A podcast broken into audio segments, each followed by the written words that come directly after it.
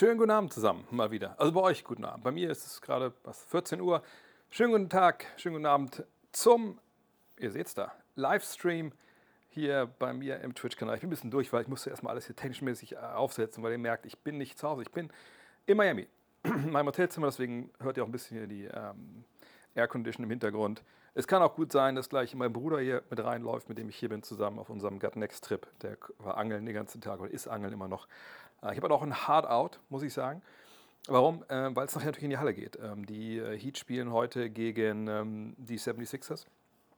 Und wir werden um 16 Uhr hier abgeholt, Ortszeit, um da mit dem Bus hinzufahren, damit keiner laufen muss oder mit Uber fahren, weil wir sind relativ, also nicht weit weg von der Arena, in dem wir jetzt Stunden fahren müssen, aber es ist schon so eine halbe Stunde mit dem Verkehr in Miami und deswegen ähm, geht es dahin. Aber egal, wo ich bin, alles hier, wie immer, wird präsentiert. Ihr könnt es da ja schon erahnen auf der einen Seite hier von Tissot und da auch äh, von Tissot, weil das ist der Sponsor hier beim NBA Live Fragen Stream, wo alle eure Fragen Richtung Basketball beantwortet werden. werden. Ihr könnt da alles schon rein äh, tippen. Heute vielleicht ein bisschen kürzer als sonst, äh, weil ich sage, ein Hard Out hat, aber ich gebe mir Mühe, dass trotzdem alles äh, beantwortet bekomme. Und äh, Tissot, ich sag's immer äh, nur, ähm, das ist der Official Timekeeper. Nicht nur von der NBA, sondern von der FIBA. Und wenn sich die beiden größten äh, Weltbasketballorganisationen äh, an Tissot wenden und sagen, hey Jungs, ey, ne, wisst bei uns geht es um Zehntelsekunden. Äh, könnt ihr da irgendwie mal schauen, dass ihr irgendwie uns das so aufsetzt, dass es keine Probleme gibt. Ne, dass jeder Ausball, dass die Uhr richtig stoppt. Ne, können wir nicht auch ein System äh, erarbeiten, ne, dass auch Sachen automatisiert werden, etc. Und das hat Tissot alles für die FIBA, aber vor allem auch für die NBA gemacht. Also auch Innovationen damit reingepackt.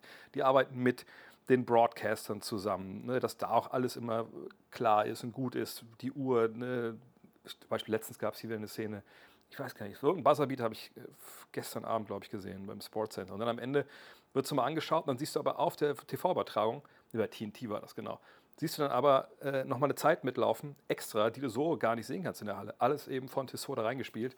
Und wenn ihr selber sagt, hey, vielleicht gucke ich mir das auch mal an, klar, es gibt eine Website von Tissot und wenn ihr äh, die T-Touch Connect Solar, die ich bald mein eigen nennen werde, euch anschauen wollt, klar, macht das auf jeden Fall. Ich poste euch einmal den Link hier rein. Äh, das Ding ist einfach, ich hatte es ja schon bei der Eurobasket ähm, leihweise ein paar Wochen, äh, ist mir echt ans Herz gewachsen. Jetzt kriege ich meine eigene demnächst. Ähm, aber check's mal aus. Eine echt coole Watch, die eben nicht nur Computer am Handgelenk ist, sondern einfach viel mehr stylisch, ähm, solarbetrieben checkt euch die Feature ab. Ähm, und sobald ich das Ding habe, walk ich auch mal durch. Einfach echt gutes Zeug. Ähm, von daher, ja, fangt an mit euren Fragen, haut sie alle rein. Äh, ich habe noch nicht großartig was gesehen hier, von daher fange ich mal kurz mal ein bisschen was zu erzählen. Also, das ist einer von den äh, Next Trips, wir haben drei gemacht: LA, New York und jetzt Miami. Äh, Miami, Orlando sollte ich sagen, weil wir sind bis Samstag hier, dann fahren wir mit dem Bus die dreieinhalb, vier Stunden hoch nach Orlando. Dann gucken da noch zwei Spiele. Ähm, heute sind es die äh, Sixers in die Heat, dann die, äh, überlegen, die Knicks und die Hawks. Also Hawks haben einen neuen Trainer, das ist natürlich nicht so uncool. Ähm, dann geht es ähm, nach Orlando und da haben wir noch die Trailblazers und die Bucks. Also auch echt geile Spiele. Aber das war der am schlechtesten gebuchte Trip dieses Jahr. Wahrscheinlich, weil LA und New York noch mehr Fans hat. Die Stadt und die Vereine auch. Aber einfach, es ist so geil mit 30 Grad. Der Strand ist wirklich hinter mir. Ja, 100 Meter ist man halt da. Und da war heute Morgen, also gut, es war morgens, aber da ist auch jetzt kaum einer ist einfach wahnsinnig cool, äh, wenn ich heute nicht hätte arbeiten müssen. Ich habe heute noch äh, für die äh, fürs The Magazine für die äh, sechste Ausgabe und für die Sonderausgabe über die Nowitzki-Jahre. Ich weiß nicht, ob ich schon mal erzählt habe, worum es da geht. Wenn, wenn nicht, schreibt es gerne noch in die Fragen, wenn ihr es wissen wollt. Äh, haben wir heute einen Call gehabt, relativ lang. Und ja, ich sitze jetzt hier in meinem Zimmer, ich beantworte eure Fragen und dann geht es für mich direkt in die Arena. Ähm, ich scroll mich mal durch, äh, wo es losgeht hier. Äh, ja, schon, dass alle guten Abend schreibt, äh, guten Morgen. Äh, ja, und Alex Caruso hier, ja, ich meine, klar, das, natürlich mache ich das trotz, ähm, trotz Trips. Sag heute ein bisschen kürzer leider, aber das ist natürlich ist ja, ist ja Ehrensache. Und bis wann es geht, wie gesagt, es geht, ich denke mal so Viertel vor vier meiner Zeit, das heißt bei euch äh, 22 Uhr, wie sowas. Also kurz vor 22 Uhr muss ich leider heraus, weil ich muss noch, ich muss nur eine lange Hose anziehen, sagen wir es, wie es ist. Ähm, also, sollten die Mavs sofort einen neuen Trainer einstellen oder erst im Sommer einen Trainerwechsel berücksichtigen? Ähm, ja, also ich weiß nicht, was der genaue äh, Anlass ist jetzt hier für die Frage, aber es gab natürlich letzte diese Aussage nach dem Spiel gegen die Lakers wo man ja schon mit 27 geführt hat und dann auch verloren hat, äh, von Jason Kidd in der Pressekonferenz, dass er gesagt hat, naja, also ne, als Team müssen wir vielleicht auch erwachsener werden. Äh, ich gucke das ja genauso an wie ihr ähm, und das muss das Team halt lernen und dann werden wir auch besser. Fand ich eine bemerkenswerte Aussage, denn ähm, also zum einen ist er ja der Trainer. Also ich denke nicht, dass er einfach nur da sitzt und nur zuguckt, na, wie wir auch. Wenn ja, wäre es schlimm. Dann wüsste ich nicht, warum er das Geld da bekommt. Ähm, allerdings sind solche Aussagen manchmal auch so ein bisschen aus der Frustration geboren. Und wenn man da sicherlich nach so einem Spiel auch mit ziemlich viel Emotionen auch noch zur Pressekonferenz geht, da kommen manchmal Sachen bei raus, die vielleicht nicht ganz ja, druckreif sind, sagen wir es mal so. Denn nochmal, nur zur Erklärung, wie das Prozedere ist. Ne? Also nach dem Spiel die beiden Coaches, die Heimcoaches gehen in der Regel in den Interviewroom und die äh, Auswärtscoaches stellen sich irgendwo vor der Wand, wo dann hinten irgendwie aufgegangen wird, aufgegangen wird so ein Poster mit den Sponsoren und dann geben die eine schnelle Pressekonferenz eben fürs auch lokale Fernsehen, weil die das oft auch übertragen noch. Ähm, und ja, das ist dann halt direkt nach dem Spiel. So. Also das heißt, wenn du Jason Kidd bist und du hast gerade ein Spiel verloren auf die Art und Weise, ähm, und bist sicherlich auch nicht amused. Und dann kommen die Fragen äh, und dann ne, als Trainer, da sitzt du auch manchmal denkst du, Alter, ich weiß gar nicht, was ich dir heute erzählen soll. Ich habe denen alles erzählt, was ich, was ich, was ich wollte, ich habe es nicht gemacht. Und dann kann so eine Aussage mal passieren. Allerdings ist natürlich auch bei ihm so, dass er schon öfter mal solche Aussagen getätigt hat, die nicht ganz so, also what? Ne? Man dachte so, was, was erzählst du denn da? Ich bin mit seiner Arbeit auch jetzt nicht super zufrieden. Auf der anderen Seite, wenn wir jetzt, was haben jetzt, vier Spiele verloren, vier von fünf, glaube ich, ne, mit, wo seit Curry und, und Doncic beide auf dem Feld standen. Natürlich keine gute ähm, Bilanz. Ähm, allerdings fände ich es ein bisschen früh jetzt zu sagen, okay, der muss jetzt gehen oder so, wie es generell oft halt zu früh ist, wenn man solche Sachen halt fordert. Ähm, aber er muss natürlich auch gucken, er muss schauen, dass er das bis zum Sommer in Bahnen lenkt, wo man sagt, ja, das ist eine Grundlage, auf der wir aufbauen können, wenn man davon ausgeht, dass natürlich Kyrie Irving gehalten werden soll, in äh, Dallas, dass Luca natürlich weiterhin da ist. Also brauchst du ein Konzept, wie die beiden denn zusammen Basketball spielen sollen, eben auch auf hohem funktionierendem Niveau. Und da würde ich aber jetzt nicht denken, dass man das jetzt irgendwie äh, jetzt forciert. Ich würde auch nicht denken, dass man jetzt schon Pläne hat für den Sommer, ähm, sondern man guckt jetzt, was zum Ende des, der Saison rauskommt und dann schaut man halt weiter. Aber ähm, dass man jetzt aufgrund dieser Anfangsprobleme, die sie da haben, äh, heute war das erste Spiel oder gestern das erste Spiel, wo äh, Maxi Kleber wieder zurückkommt, kommen ist, also das ist auch immer ein Schub jetzt defensiv. Also da jetzt irgendwie zu sagen, nee, das äh, klappt nicht, der muss raus, das äh, finde ich ein bisschen verfrüht. Äh, wie viel so ein, so ein, Trip kostet? Ja, unterschiedlich. Kommt drauf an, was du, ob du ein Einzelzimmer willst oder mit mehreren Leuten. Also es gibt zum Beispiel auch Dreierzimmer manchmal. Äh, schauen wir mal auf, ich poste es mal rein. Ähm, TR Germany heißt ja das Reisebüro, mit dem ich das mache. Die organisieren ja auch alles. Ähm, und dann schauen wir drauf, die Trips sind unter Reisen zu finden, auch noch, also ich roundabout so 2000, 2500. Ähm, da ist dann alles mit dabei, also Spiele, Flug, Hotel, Transfer. Zum Beispiel, wenn jetzt immer sagt, mit dem Bus dahin gefahren, weil es eine halbe Stunde weg ist. Das ist eigentlich, äh, da, ich glaube, viel, viel billiger geht das wirklich nicht. Ähm, sind, oh Gott, oh Gott, was ist eine große Frage, äh, mal kleiner machen. Sind Kawhi Leonard, Clay Thompson, Devin Booker, Pascal Siakam und Jalen Brunson als Non-All-Stars Heißkandidaten für die All-NBA-Teams? Diese Spieler legen außerordentlich gute Zahlen auf und sind aktuell hauptverantwortlich für ihren Teamerfolg. Das fehlt den jeweiligen Spielern für eine ernsthafte All-NBA-Selection. Dieses Jahr, finde ich, glaube ich, wird es wahrscheinlich relativ schwer sein, am Ende All-NBA zusammenzustellen, weil eine Menge Spieler eine Menge Spieler verpasst haben. Ähm, in dem Fall hier geht es natürlich vor allem um Kawhi. Äh, Booker hat auch eine Menge Spiele verpasst. Ähm, von daher wüsste ich jetzt nicht, ob die beiden obwohl sie natürlich die Skills haben. Also Kawhi ist momentan Kawhi. Kawhi ist momentan richtig, richtig gut unterwegs und Leute vergessen es, glaube ich, weil er eben auch nicht jedes Spiel mitnimmt. Aber hm, vom Talent her, von dem, was sie spielen, dieses Jahr gehören die wahrscheinlich alle da wieder mit rein. Aber es wird zum einen, wie gesagt, eine Menge Spieler geben, die vielleicht auch ein bisschen mehr Spieler haben und echt gute Leistungen bringen. Das kann dann immer schon einen Ausschlag geben in die andere Richtung. Ähm, dann ist es so, dass bei Siakam sicher nochmal zukommt, wie das Team äh, dasteht im Endeffekt am Ende. Wenn die Playoffs verpassen sollten zum Beispiel, dann wird es vielleicht ein bisschen schwierig für ihn. Ähm, Brunson auf den Guard-Positionen, obwohl im Osten, ja, obwohl es gibt ja keinen Osten, was ich denn? Äh, Guard-Position wahrscheinlich schwer, wenn diese Spielnummer nicht mit reinkommt. Aber nö, das sind alles Kandidaten, die durchaus da Ansprüche anmelden können. Aber wir müssen erstmal abwarten, wie die Saison jetzt zu Ende geht. Ähm, dass alle jetzt einen Spot bekommen, glaube ich nicht. Clay hat sich natürlich enorm gefangen. Ähm, seit er da zu Anfang Probleme hatte. Ähm, da weiß ich aber auch nicht, wie vielleicht im Negativen ausgelegt wird, auch da die, die, die, äh, die Bilanz der Warriors. Aber das sind Kandidaten, ja, aber ich würde mich wundern, wenn erst die alle schaffen, das glaube ich, machen sowieso nicht. Aber selbst wahrscheinlich zwei, over-under wahrscheinlich zwei im Endeffekt, von denen die es schaffen in die drei All-NBA-Teams.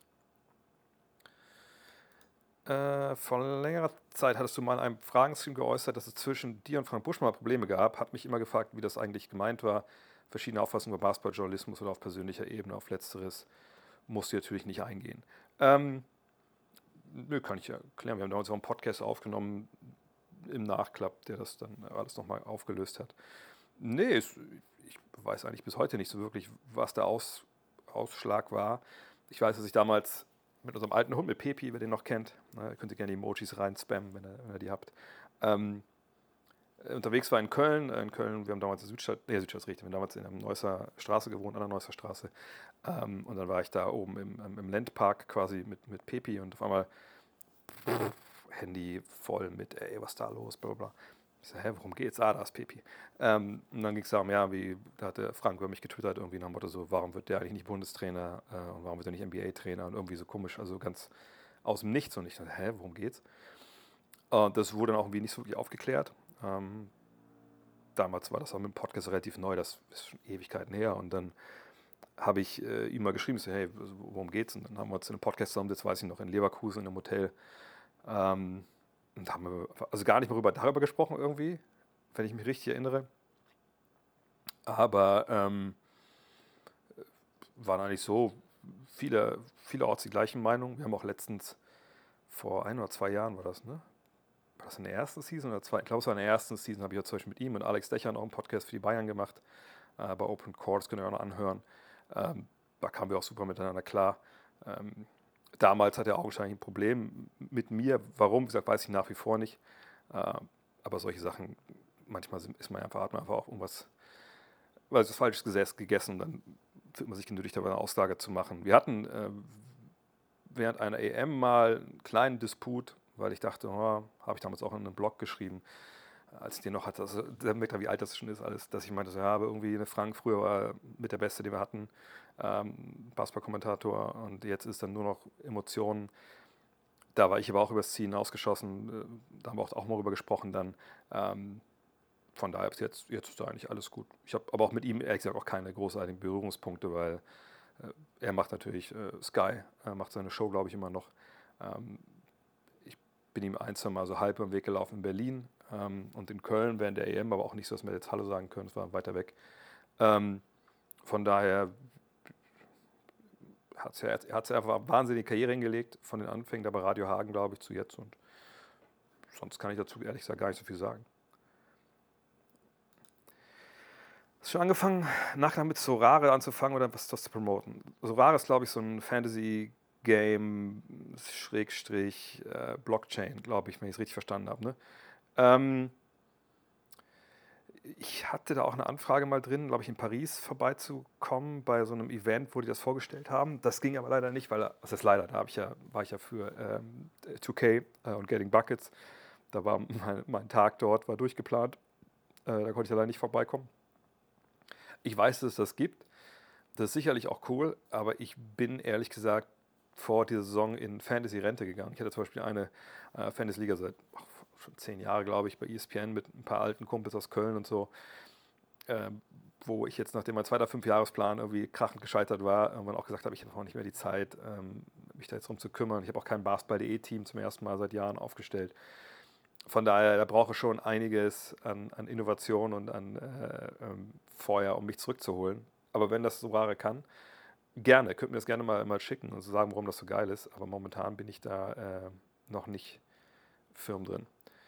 Wie heißt denn unser Hotel? Äh, es ist das Residence Inn in, in Surfside, ist ein bisschen höher, äh, nördlicher äh, am, am, Miami Beach. Welcher dieser 2000er Point Guards war deiner Ansicht nach der beste? Chauncey Billups, Baron Davis oder Gilbert Arenas? Alles drei natürlich Jungs, die keine komplett gerade äh, Karriere hatten. Ne, Arenas total unterschätzt, als er in die Liga kommt. Ähm, dann natürlich Shooting Star und dann mit dem Knie und so geht es dann schnell bergab. Baron Davis von Anfang an Verletzungsprobleme. Und ich glaube, hat er schon bei UCLA, glaube ich, einen Kreuzbandriss. Auch mal ein bisschen schwerer gewesen, aber natürlich äh, wahnsinnig toller Spieler. Wir hatten ihn mal im Weinkeller damals, wenn ihr das nochmal angucken wollt bei, bei, bei YouTube. Ähm, geiler Typ. Dank über Kirilenko ist ja auch in unserem oder in meinem Podcast, äh, ähm, ja, es ist Podcast-Intro verewigt. Ähm, und Chauncey Billups hochgedraftet mit viel Hochschuss, äh, Hochschusslorbeeren, Vorschusslorbeeren und dann aber in Boston ja irgendwie gar nicht funktioniert oder auch verkannt gewesen, damals von Rick Pitino, glaube ich, noch, ne? Äh, die eigentlich Tim Duncan draften wollten dann müssen sie ja wieder Chauncey Billups ziehen. Ähm, und dann wird er erst später zu, zu dem Chauncey Billups und wirklich zu dem, den wir eigentlich kennen, ja auch erst wirklich in Detroit, wenn man ehrlich ist. Ähm, von daher alles schwierig. Ähm, Beste ist natürlich immer so eine, so eine schwierige Kategorie, Leute einzuordnen. Also wenn ich heute ein Team starten würde, in der heutigen NBA, oder reden wir über damals? Ja, damals die Werbung. Die Schuhe waren auch geil. Er hatte damals so ein paar, also auch schon so Low-Tops dann gehabt. Und da gab es von, weiß nicht, als ich war ich mal in New York, da hatten die verschieden. Und die haben es auch wieder aufgelegt, fällt mir gerade ein. Als ich in New York habe ich die gesehen bei Adidas. Das sind so Low-Cuts und die hatten die verschiedensten Colorways und auch so besonders. Beispiel einigen, weißt du, war so war Hibachi war sein Spitzname, dieser, dieser Grill, dieser japanische, war so Ding so japanisch angehaucht und so, war echt. Die habe ich mir damals zwar nicht gekauft, aber ich glaube, ähm, die sollte ich mir nochmal, vielleicht, vielleicht bin ich noch, gehen wir mal zu Champs direkt äh, rund um das Downtown. Also, also, Downtown Miami ist ja die Arena hier und selbst daneben, direkt daneben ist ja so ein kleines Einkaufszentrum, wo man auch hinchillen kann, wo man auch so Bootsfahrten machen kann. Da gibt es einen Champs. Vielleicht haben die dir sogar. Mal gucken. Ähm, also fürs damalige, also damals würde ich sagen, würde ich mit Chauncey Billups holen. Einfach weil das ein Leader war, ein Winner und auch Klatsch dir ein paar Dinger reinschießen konnte. Und ist auch der Einzige, der von den dreien Meister geworden ist. Ne? Ähm, wenn ich es heute, wenn es um heute gehen würde, also um die heutige Art Basketball zu spielen, mehr Dreiern etc., dann wäre ich wahrscheinlich bei Gilbert Arenas, weil er schon das bisschen vorweggenommen hat damals, diese Dreier-Revolution, sage ich mal. Ähm, ist Maxi Kleber mit einem Rating von 74 in NBA 2K23 under, underbewertet. Äh, das ist das gleiche Rating wie Frank Nilikina und er hat einen schlechteren Dreier als Dwight Powell. Du verbindest Billups mehr mit Denver als mit Detroit. Puh, also das weiß ich nicht, wie das geht. Weil denn da war er auch schon gut, aber wirklich aber diesen, diesen, diesen Status auch als All-Star hat er wirklich erst in, ähm, in, ähm, in Detroit erreicht. Ne? Oder war er zuerst in Detroit? Jetzt muss ich noch nicht mehr nachgucken. Habe ich jetzt irgendwas in meinem alten Gehirn. Aber der geht, der geht danach erst auf Denver, ne? Jetzt, ja, sorry. Nee, vorher, vor, ach, er war vorher und nachher in Denver. Deswegen komme ich hier durcheinander. Alles klar, ja. Siehst du mal, habe ich doch nicht unrecht. Ähm, ich glaube, Maxi ist, wenn ich erinnere an die alten Getting Buckets Folgen mit Kuro. Ich habe mit Kuro übrigens auch äh, Sprachnachrichten letzte und her geschickt, weil wir leider wollten wir so eine Reunion machen, da nicht geklappt. Aber ähm, wenn ich erinnere, wir beide, als wir damals hier die ähm, My Season oder, oder My GM Sache gespielt haben mit, äh, mit den Mavs, nee, nicht mit den Mavs, sondern den Cavs, so, da hatte ich ja von den Mavs so rum, äh, weil wir damals ja auch, habe ich alles getradet hatte, haben wir uns dann Maxi geholt. Und Maxi war der Mann für die Eckendreier in wichtigen Phasen. Ähm, aber 74 sind unterbewertet, klar. Aber ich glaube, bei den Spielern, die so Rollenspieler sind und, und, und die dann bestimmte Aufgaben haben, da fällt es, glaube ich, auch am schwersten, so die Ratings wirklich äh, zu gewichten ansprechend. Aber ich weiß nicht, wie die anderen Ratings sind, aber ich denke mal, 78 hätte ich vielleicht im Kopf. Die Frage ist immer, wie wertet man so Sachen, wie die Maxi halt kann, und, und aber dass Nili Kina jetzt also gleich hoch ist. Aber kann auch sein, dass er verletzt war und deswegen, aber keine Ahnung, wie, wie das während der Saison bewertet wird, ehrlich gesagt. Welche Spieler, welche Mannschaft sind für dich die größte Enttäuschung dieses Jahr, gemessen an den Erwartungen vor der Saison? Ähm, schwierig. Ähm, gucken wir uns mal die Tabelle an. Wozu habe ich denn die ganzen? Ich musste auch noch alle Szenen für den neu anlernen, äh, weil irgendwie äh, das hier rausgeschossen war. So, dann gucken wir mal. Also wirklich Enttäuschung dieses Jahr. Also ich würde schon sagen, zum einen die Lakers. Ähm, da ist es ja auch leider jetzt so, das muss man sagen, das ist ja, also da geht es jetzt wirklich, das, da ist wirklich die Gefahr jetzt wirklich sehr groß, dass sie die, die Playoffs verpassen. LeBron mehrere Wochen wohl raus, AD kam eben gerade über den Ticker hier, spielt heute auch nicht gegen Oklahoma City, obwohl es gestern noch hieß, er wird zum ersten Mal Back-to-Back -back gehen seit November oder so. Sie haben noch zwei andere Back-to-Backs, wenn man die ihn da jetzt auch schon streichen kann. Puh. Dann muss ich sagen, gab es gestern eine Szene, die habe ich aber leider nur in den Highlights gesehen. Ich hatte noch keine Zeit mehr, das Spiel nochmal anzugucken im letzten Viertel Memphis, vielleicht hat einer von euch gesehen, Ich schalte mal kurz zurück, wenn ich, wenn ich kurz etwas erzähle. Ähm, und zwar, es gab einen, einen Ballverlust von Dennis. Dennis will den Ball reinspielen zu Anthony Davis. Ist auch jetzt nicht so ein richtig geiler Pass, muss man sagen, weil, ihr müsst euch vorstellen, er steht in der Mitte, oder so halb links von der Mitte. Davis ist hier im Low Post, aber in der Ecke hier steht noch ein Spieler. Und Dennis guckt, guckt, spielt den Ball halt rein. Alter Trainer hat mir gesagt, du telegrafierst ja auch den Pass. Und dann springt der Mann aus der Ecke dazwischen, ein langer Pass, ein Dank von, ähm, glaube ich, von Morant, wenn ich mich nicht erinnere, wenn ich nicht täusche. Aber das Problem ist, dass, also was, was mich halt so, hat so fassungslos zurückgelassen war, halt, dass Dennis den Ball spielt, der Ball geht weg und Dennis lässt die Arme fallen, bleibt stehen, Davis bleibt stehen und so desaströse Körpersprache und eben auch kein Zurückgelaufe obwohl der Turnover ja quasi im Low-Post hat, er einen gewissen Vorsprung auch. Ähm, und das war noch ein Spiel, das waren, glaube ich, zehn Punkte noch zweieinhalb Minuten oder so. Ähm, also ganz, ganz merkwürdig. Aber ich weiß nicht, was davor passiert ist. Ähm, keine Ahnung. Ähm, die Lakers sind eine große Enttäuschung. Ähm, vor allem, wenn sie jetzt die Playoffs verpassen sollten, was ja durchaus möglich ist. Ähm, allerdings wissen wir auch, dass die Verletzungen natürlich da eine große Rolle spielen. Ähm, ansonsten, von Houston, von San Antonio, von Oklahoma City haben wir, glaube ich, das erwartet, was, was wir da jetzt sehen. Ähm, Portland, New, Orleans ist eine Enttäuschung in dem Sinne, aber das ist natürlich verletzungsbedingt, äh, ja, kann man ja auch nicht viel machen. Ansonsten muss ich sagen, ist das eigentlich so, wo ich sage, das passt schon. Vor allem sind ja sag, diese zwei, drei Spiele von Platz 3 bis Platz 10. Also, da will ich jetzt auch nicht, keine Ahnung, sagen, ich bin von, was ich Golden State enttäuscht als Fünfter. Wenn die zwei, drei Spiele gewinnen, sind die Dritter. So. Ne, versteht, was ich meine? Im Osten kann ich von Brooklyn enttäuscht sein, aber das macht jetzt auch irgendwie wenig Sinn. Im Osten wäre ich wahrscheinlich, ja, wahrscheinlich bei Toronto, weil ich dachte, die hätten dann, jetzt wenn alle mal fit war, sind, mehr Chancen, nach oben anzugreifen, aber da war nichts. Chicago hat Verletzungen, äh, Miami, genau. Ähm, ja, die würde ich so nennen, aber so richtig, so ein Team, wo ich sage, um Gottes Willen, die haben es voll hinterlaufen und ich kann mir das nicht erklären. Also, ne, so definiere ich immer. Äh, die Hawks, aber von den Hawks habe ich ehrlich gesagt nicht so viel erwartet. Ähm, weil der Trade war sicherlich gut, keine Frage. Aber ich bin eben einfach auch kein großartiger Befürworter von, von, von Trey Youngs Basketball. So, ne? Ähm, ja. Olli. Ja, jetzt habe ich, ich habe dafür schon, äh, also ich schimpft habe nicht, eigentlich ist es geil. Also ich habe ich habe wirklich äh, mittlerweile nochmal so ein bisschen abgegradet. Ich habe jetzt zum Beispiel dieses, dieses Funkmikro, was einfach einfach vollkommen neue Möglichkeiten äh, eröffnet. Das Einzige ist, dass ich Idiot vergessen habe, dass ich, ähm, ich habe so eine Klemme eigentlich fürs Handy, damit ich das hier auf so ein, auf so ein äh, Stativ äh, knallen kann. Dann hätte ich das dahinter packen können, hinter den Laptop als Kamera. Und dann wäre es nicht nur 720p gewesen. Aber vielleicht auch ganz gut, dann wäre das Hotelnetz sicherlich auch in die Knie gegangen bei, bei ein bisschen, bei Full HD. Ähm, Kings, die größte Überraschung, ja, das denke ich, da können wir uns auf einigen, oder? Also ich gucke nochmal, ja, ne, die Kings, dass sie an Platz 3 sind und da auch mit eigentlich Chance auf Platz 2, ähm, da muss ich schon sagen, das ist schon äh, überraschend, ja. Hm. Kann man sagen, dass die Rockets 93, 94 vom Kader her das schwächste Meisterteam der letzten 30 Jahre waren? Nach Olajuwon kam doch lange nichts, dann erst Kenny Smith und Otis Thorpe, die doch meilenweit davon entfernt waren, äh, Stars zu sein, vielleicht das beste Beispiel dafür, dass es nicht immer einen Co-Star braucht, um Champion zu werden. Gucken wir uns doch mal die, den Kader an von, von, von 93, 94. Ich gehe mal über die Rockets. Das ist, deswegen ist einfach so ein Segen, dass es äh, BKRF gibt. Wenn es das nicht geben würde, vielleicht zeige ich auch mal, wie ich das mache hier. Also BKRF kann man auf die Teams gehen, dann äh, scrollt man halt hier runter. Ich mache noch die Frage erstmal weg. Dann scrollt man hier runter und ist man ganz schnell bei 93, 94, der One Finals. Und dann haben wir hier den Kader.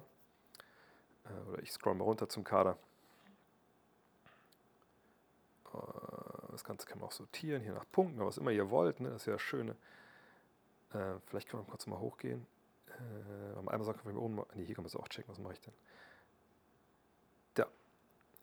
So, und da sehen wir, glaube ich, äh, ein, zwei interessante Sachen. Also zum einen sehen wir, ähm, klar, Keem, klar der beste Spielauto, Thorpe, Brandon Maxwell, äh, Kenny Smith, Chris Jant können wir streichen. Kennt er vielleicht eher als Trainer. Dann Robert Ory, der glaube ich in dem Jahr Rookie war, oder? Ähm, Mario Ely, äh, natürlich auch ein, ein, wichtiger Mann damals. Sam Cassell als Rookie. Waren die beide Rookie im Jahr? Scott Brooks. Also ein paar Trainer damals dabei gewesen. Selbst Carl Herrera hat damals noch ein paar, ein paar wichtige Minuten gesehen. Matt Bullard noch so als Shooter von draußen. Naja. Aber wenn man oben mal guckt, diese Team Misk ähm, Leiste ist eigentlich immer eine Leiste, wo man relativ schnell auch so ein bisschen eine DNA von einem Team ablesen kann. Und da, da sieht man ja zum Beispiel bei DRTG, also bei ähm, Defensive Rating hier oben, sehen wir die zwei. Ja, das. Wir sehen die zwei hier. Äh, wir sehen ähm, die drei, also dritter Platz ist, das müssen wir erklären, das ist der Liga-Rang. Ne? Also dritter bei der Effective Field Goal Percentage. Ähm, haben nicht viele Turnover äh, forciert, aber ne, gut gerebounded, haben kaum gefoult. Ähm, ne, also Free Throws per Field Goal Attempt. Keine guten Offensiv-Rebounder, ähm, was darauf schließen lässt, okay, die sind auch schnell nach hinten. Ähm, haben aber auch den Ball nicht äh, viel weggeworfen, hatten vorne, obwohl sie nur äh, 15 waren Offensivrating, eben äh, vierter Platz zum Effekt, in Effective Field Goal Percentage. Das heißt, insgesamt war die Offensive nicht total effizient, aber sie haben zumindest sie den Ball wenig weggeworfen, aber eben eine große Quote geworfen. Und wir sehen hier ne, die Three-Point-Attempt-Rate, da waren sie Erster damals. Gut, damals, ne, können wir mal gucken, womit man damals die Liga angeführt hat bei den Dreiern. Ja, mit 16 Versuchen. Das ist heute für wie heutige Houston-Teams das ein gutes Viertel. Ähm, von daher, die kamen halt klar über ihr System. Das System war halt hier, der Mann kriegt den Ball. Und äh, deswegen gab es ja die vielen Dreier. Ne, jemand wie Vernon Maxwell darf schießen. Ne, Kenny Smith. Ne, Robert Ory als Big Man, was damals nicht wirklich äh, salonfähig war, hier. Ne, die dürfen alle ballern auch nicht mit den geilsten Quoten, das sehen wir hier auch, bis auf Kenny Smith war da nicht viel. Aber das war so ne, die Spielweise damals. Waren die jetzt äh, ein Überteam, was in den Jahren auf jeden Fall gewonnen hätte? Nein. Aber sie waren halt ein Team, ähm, das mit Elijah One den besten Spieler hatte der Liga. Ich glaube, darauf können wir uns einigen. Ähm, wenn du den allerbesten Spieler hast, dann auf der Position, die damals am wichtigsten war, ne, trotz Schulingartenmeistern wie, wie äh, oder dem Schulingartenmeister äh, Jordan, Center waren immer noch so mehr wie die, nicht die total tonangebenden, aber schon sehr wichtige Spieler. Das sind die 90er, ne? mit, mit ihm, mit Robinson, mit Ewing, mit Doherty, wie sie da heißen. Ähm, von daher hat ihn gespielt. Wenn wir jetzt alles ranken würden, wären die sicherlich weiter hinten, aber hat auch nicht jeder jemanden ähm, äh, wie Elijah One. Ne? War Robert Ory von seinem Spiel her vor seiner Zeit. Er hat zumindest Dreier geworfen, aber er war, also ein, er war ein Small Forward, Power Forward Hybrid, so. Also eventuell ja. Ähm, heute würde er sicherlich besser reinpassen. Damals war er aber was relativ Besonderes, weil er eben so gespielt hat. Ähm, heutzutage wäre er wahrscheinlich einfach ein normaler Spieler. Aber ja, ein Stück weit vor seiner Zeit war er schon. Ähm, da war ich schon mal Thema, aber ich bin absolut der Meinung, dass Kid bodenlos ist. Paul ist einfach schlecht. Wood traden sie nicht und nimmt ihnen jedes Selbstvertrauen. Jetzt bekommt Green 20. Ich weiß nicht, stellenweise nicht, was das einem anderen zu tun hat. Du kannst ja Kids Entscheidungen schlecht finden, aber hat dann nichts damit zu tun, wen das Team tradet oder nicht. Ähm, Paul ist, das habe ich schon an anderer Stelle gesagt, Paul ist nicht schlecht. Paul hat Stärken oder Schwächen.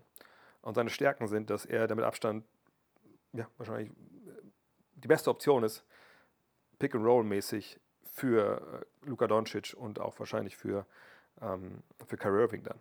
Weil er jemand ist, der, ne, der reinlaufen kann, der eine gewisse Masse auch mitbringt, die zum Beispiel Christian Wood nicht mitbringt. Wood dann natürlich dann eher die, ähm, die Gabe nach außen zu spacen oder so, das macht er aber auch ähm, nicht immer so, dass man jetzt sagen könnte, dass es eine total geile Waffe ist. Ähm, deswegen, dass Paul spielt, das geben ja auch die Advanced Stats vollkommen her. Ähm, Wood, ich habe es ja gesagt, also ich hätte ihn getradet, ich, hätte, ich würde Wood kein Geld bezahlen wollen äh, in den kommenden Jahren, äh, aus verschiedensten Gründen, habe ich auch schon mal dargelegt.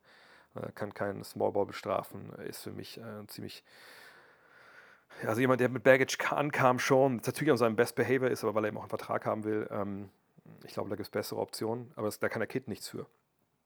So, und äh, Green bekommt 20 Minuten, aber das ist vollkommen richtig, weil der Green einfach ein guter Spieler ist der sicherlich auch Dorian Finney-Smith vergessen machen wird demnächst. Von daher, ähm, das ist, äh, da sind wahre Sachen dabei, aber auch Sachen, die einfach nicht, nicht stimmen. Eigentlich sollte AD ja mittelfristig LeBron als wichtigstes Spieler bei den Lakers ablösen. Ist der Zug nicht eigentlich schon abgefahren? Unabhängig von den Verletzungen hätte ich als Gegner immerhin mehr Angst vor LeBron als vor AD. Ja, AD muss ich wirklich fragen. Also hier, gestern Abend war das das Thema bei TNT, also kurz vor ich eingepennt bin. Ich hoffe, das habe ich nicht geträumt, aber nee, da war ich wach. Ähm, hat zum Beispiel auch Shaq gesagt, naja, also, come on, ne, deine Aufgabe ist es doch eigentlich, ähm, hier jetzt der, der Mann zu sein, wenn LeBron nicht spielt. Äh, ich erwarte von dir jetzt wirklich keine Ahnung, 25 und 16 jedes Spiel. Hat er auch gestern wieder gemacht, so ist es nicht. Hat aber verloren. Ähm, aber natürlich, er muss, ähm, er, er, muss jetzt zeigen, dass er das Alpha-Tier ist. Ob er das hinbekommt, so dass sie halt sich nah genug an die Playoffs ranspielen, keine Ahnung. Ähm, das werden wir sehen. Oder in die Playoffs auch rein. Ich meine, eigentlich Play-In, da sind sie ja dran. Äh, Platz 6 war ein bisschen das Ziel intern, haben sie gestern auch gesagt. Das war, glaube ich, also nicht utopisch, aber das hätte ich ihnen jetzt nicht zugetraut. Ähm, aber auch mit ihm, mit dem Kader, den sie da haben, der gut ist. Ne, jetzt war Russell auch gestern nicht dabei. Von dem bin ich kein großartiger Fan, aber ähm, sie haben ja genug Firepower eigentlich. Aber wenn du nur alle, also wenn du nicht jedes Spiel mitnehmen kannst, dann wird es auch schwer. Aber ich glaube, die, dieser Traum, den ich damals auch gesehen habe, also ne, passt auf, ähm, ne, das ist jetzt ne, der neue Star und danach geht's, beginnt die AD-Ära. Das haben wir bisher nicht gesehen. Vor allem wegen der Verletzung. Ähm, aber ja, mal gucken. Ich bin gespannt. Also ich denke auch, der, dass ich da jetzt nicht vollkommen überzeugt davon bin, dass nach der LeBron-Ära dort die, die AD-Ära startet, ehrlich gesagt. Äh, Im vergangenen Jahr haben die Warriors das beste Defensivteam gestellt, während sie aktuell zu den schlechtesten äh, Defensivteams gehören. Woher kommt dieser wahnsinnige Unterschied? Ähm, ich würde vor allem sagen, dass sie natürlich auf der Bank äh, ziemlich Aderlass hatten. Ich glaube, wir können alle Probleme, die die Warriors haben, nicht alle, aber ich glaube, die allermeisten können wir darauf zurückführen.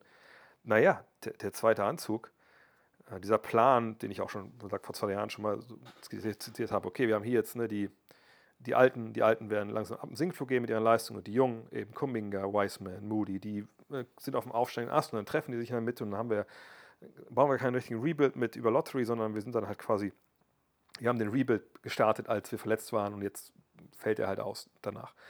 Das funktioniert da irgendwie nicht. Nur Wiseman ist weg, Moody kommt in wichtigen Spielen kaum von der Bank, Kuminga startet jetzt, aber auch weil Wiggins fehlt, der natürlich ein wichtiger Faktor ist. Ähm, aber wo sind die, die, die Bankspieler?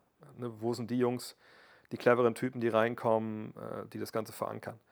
Ähm, hinzu kommt, mit Jordan Poole jetzt jemand auch startet, der sicherlich auch defensiv nicht alle, sagen wir es mal ganz, ganz positiv, der nicht alle Wünsche erfüllt, die man so hat als Trainer, äh, ein Verteidiger.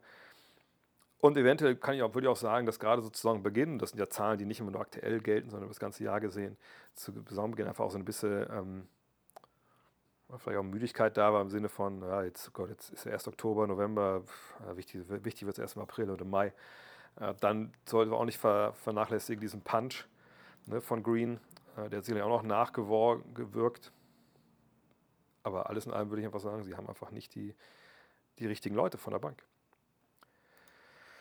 Äh, die Mahmoud Abdul Rauf Doku habe ich noch nicht gesehen. Ähm, die läuft beim Moonlight. Was ist denn Moonlight überhaupt? Ähm, kostenlos Probe, aber kann man holen. Äh, ich weiß, das habe ich damals ja auch quasi noch live mitbekommen. Ich habe ihn noch gesehen. Äh, war er noch am College als ich? als ich am Start war, ich weiß es ehrlich gesagt gar nicht, als ich in den USA war, ich glaube, da war er schon raus, oder wurde er gedraftet und Shaq dann im Jahr, den Jahr danach. Ähm, aber das war damals wirklich auch äh, nicht, nicht geil, was da passiert ist, auf jeden Fall. Ja. Aber muss ich mir mal anschauen. Mm. Du hattest mal von PDFs von den Macs gesprochen. Kann man diese bekommen? Würde gerne aus dem Smartphone. Ja, natürlich. Auf ähm, gutnextmac.de kannst du dir da im Shop die ganzen PDFs ziehen, klar. Ähm, darum sollte Coach Brown auch Coach of the Year werden. Ja, ich finde auch, dass Coach Brown, ich fand es ein bisschen, ich habe irgendwie im Flieger, das ist der einzige Tag, wo ich, Moment, wo ich Zeit habe, um welche Sachen mal zu hören, habe ich äh, gehört, äh, aktuellen Podcast von, von Bill Simmons und Jacoby war, glaube ich, zu Gast im Haus. Und dann ging es auch darum, hey, wer wird eigentlich Coach of the Year? Und dann hat irgendwie, ich glaube, Jacoby gesagt, ja, Mike Brown. Und dann ich dachte ich so, what? Also, what im Sinne, die Antwort dann von, von Bill Simmons war wie, nee, auf gar keinen Fall der, warum das denn? Dachte, hey, wer denn sonst? So.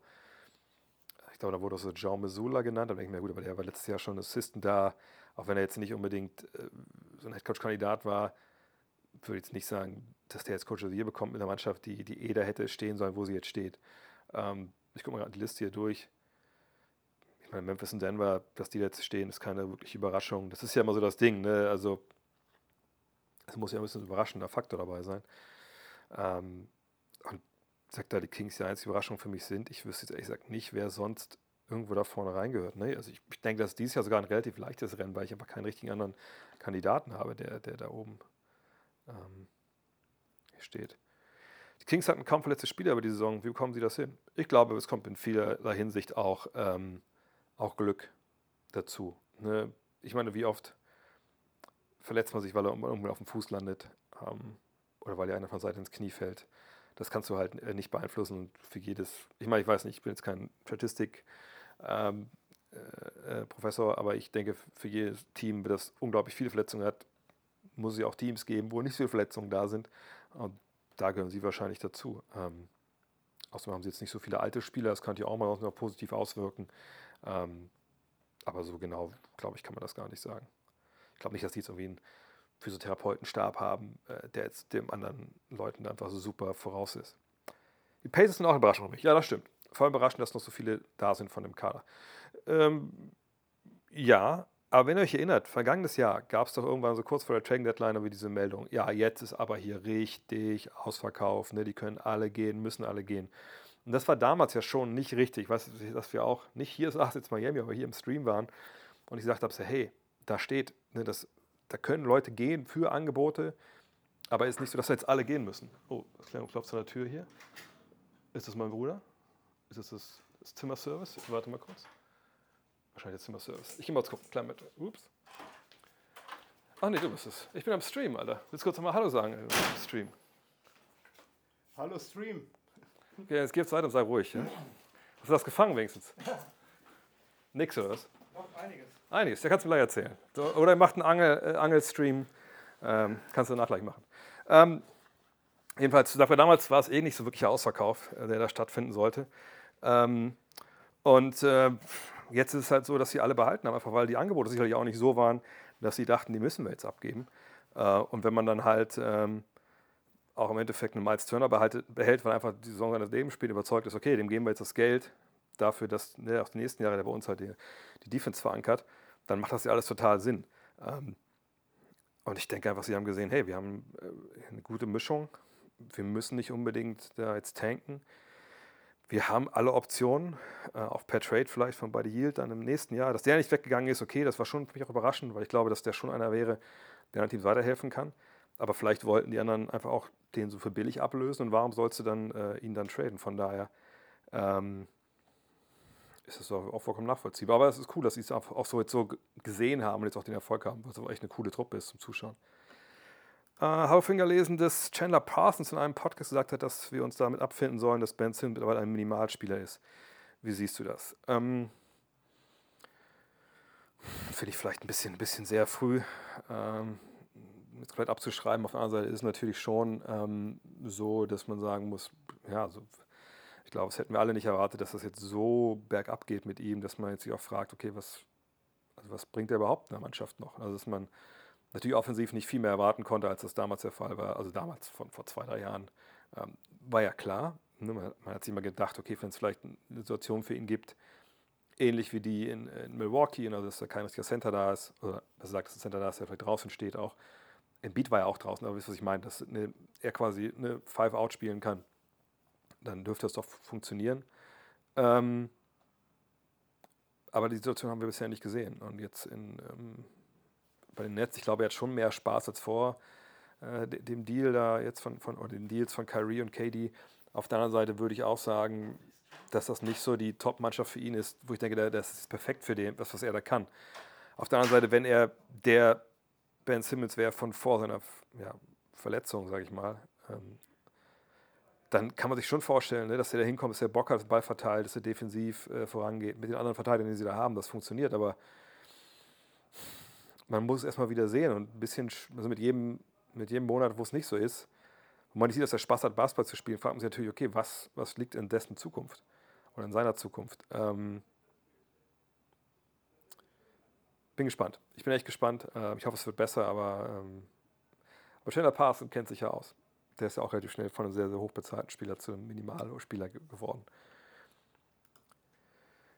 Äh, überrascht es dich, dass Franz Wagner auf Platz 26 der Clutch-Shooting-Liste von Unpredictable for Tatum, Giannis und Curry äh, ist?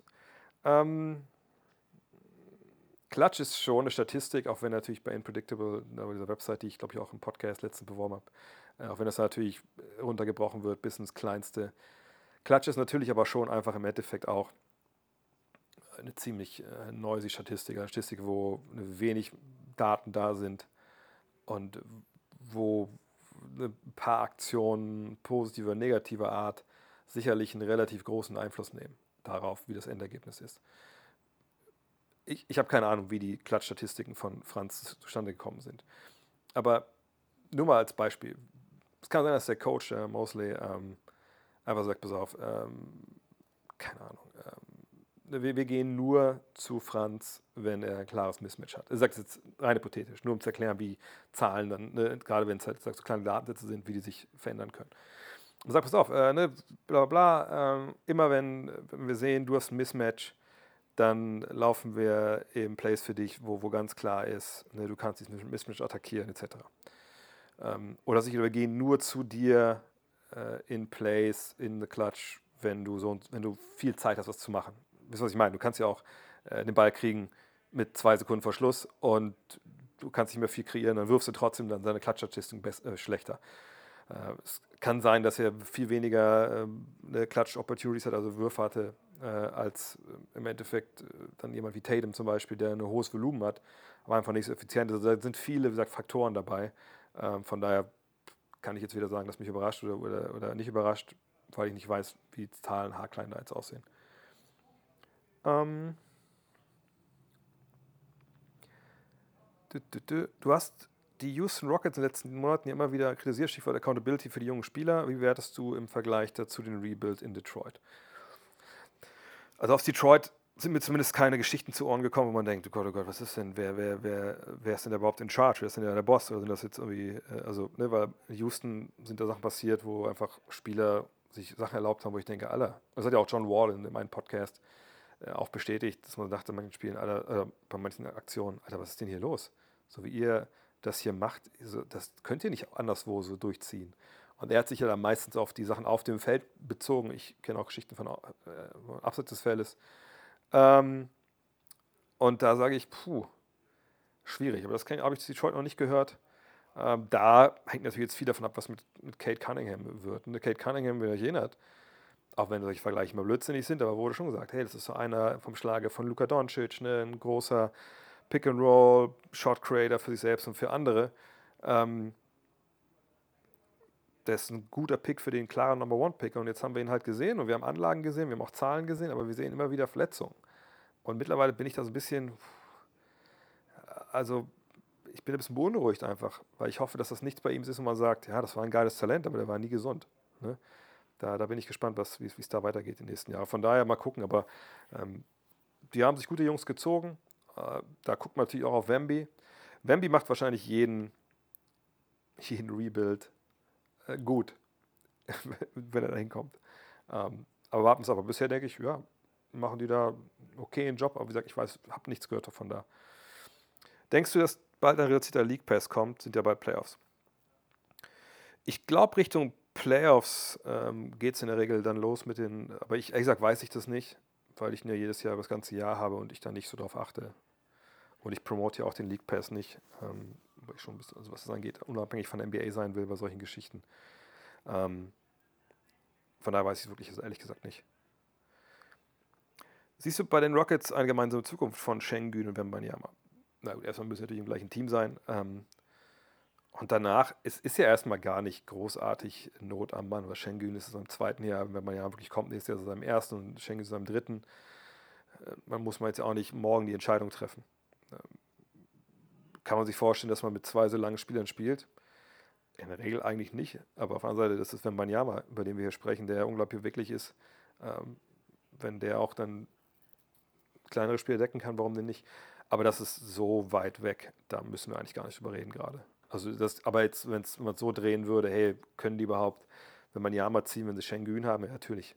Ne? Also es ist nicht so, du sagst, du draftest ja nicht Spieler, um dann, also in der Regel, um dann direkt den fertigen Kader Meister zu werden, sondern wenn du so weit im, im Rebuild bist oder noch so wenig Fortschritte gemacht hast ähm, äh, im Rebuild, dann machst du dir keine Gedanken über den Fit. Also nicht bei Leuten wie Wembanyama, ehrlich gesagt. Glaubst du, Damon Lillard wird nach seiner Karriere ein Top 5 Scorer All-Time ohne Ring werden? Er hat nämlich beim All-Star Weekend seine Loyalität zu Portland beteuert, jedoch hängen da die Blazers seit Jahren am Play-in-Rand bis auf einmal Conference Finals. Ich weiß ehrlich gesagt nicht, wie viele Punkte die Top 5 Spieler ohne Ring gemacht haben. Ähm, wer ist einmal da vorne? Carl auf jeden Fall, ne? Ähm, sonst weiß ich gar nicht. Kann sein, aber im Endeffekt ist es total egal. Klar, ist es schade, wenn jemand, der so viele Punkte aufgelegt hat, ähm, am Endeffekt nie dem Finals gespielt hat oder nie Meister geworden ist, natürlich. Äh, auf der anderen Seite, so what? Es ist halt kein Basketball, ist kein Tennis. Ne? Also wenn du, was weiß ich, den härtesten Aufschlag und beste Surf- und Volleyspieler der Zeiten hattest und du hast nie äh, US Open und nie Wimbledon gewonnen, das ist sonst relativ bitter. Aber dann gab es sicherlich bessere als dich. Ähm, oder du hast es nicht gecheckt, wenn es dann ins Halbfinale ging oder ins Finale, wenn du überhaupt so weit gekommen bist. Ähm, aber Dame Lillard spielt halt 5 gegen 5 äh, in der Regel und von daher, wenn es nicht passt, okay, ist bitter, aber frag mal die ganzen Kollegen aus den 90ern, die nicht Meister geworden sind, weil, weil Michael Jordan und Hakim Olajuwon alle Titel gewonnen haben. Also das ist jetzt auch nichts, was, was ähm, jetzt großartig tragisch ist oder so. Und nochmal, wir leben in der Rings-Culture und äh, natürlich sind Meisterschaften auch wichtig in einem Sport, der zwar 5 gegen 5 gespielt wird, wo aber ein Spieler, wenn wir uns mal alle Mannschaftssportarten anschauen, dann ist der einzelne individuelle Spieler im Basketball natürlich ähm, um einiges wichtiger und kann viel mehr Einfluss nehmen als in anderen Mannschaftssportarten, also Fußball, ähm, Eishockey, American Football oder so. Das ist alles nicht so wie, wie ein einziger Spieler halt im Basketball. Von daher ähm, ist es wie schade, wenn du es noch nicht schaffst, aber du brauchst immer noch Mitspieler, die es halt auch können. Ne? Äh, Mike Browns Defensive Coordinator fehlt auch an allen Ecken und Enden in, äh, bei, den, bei den Warriors.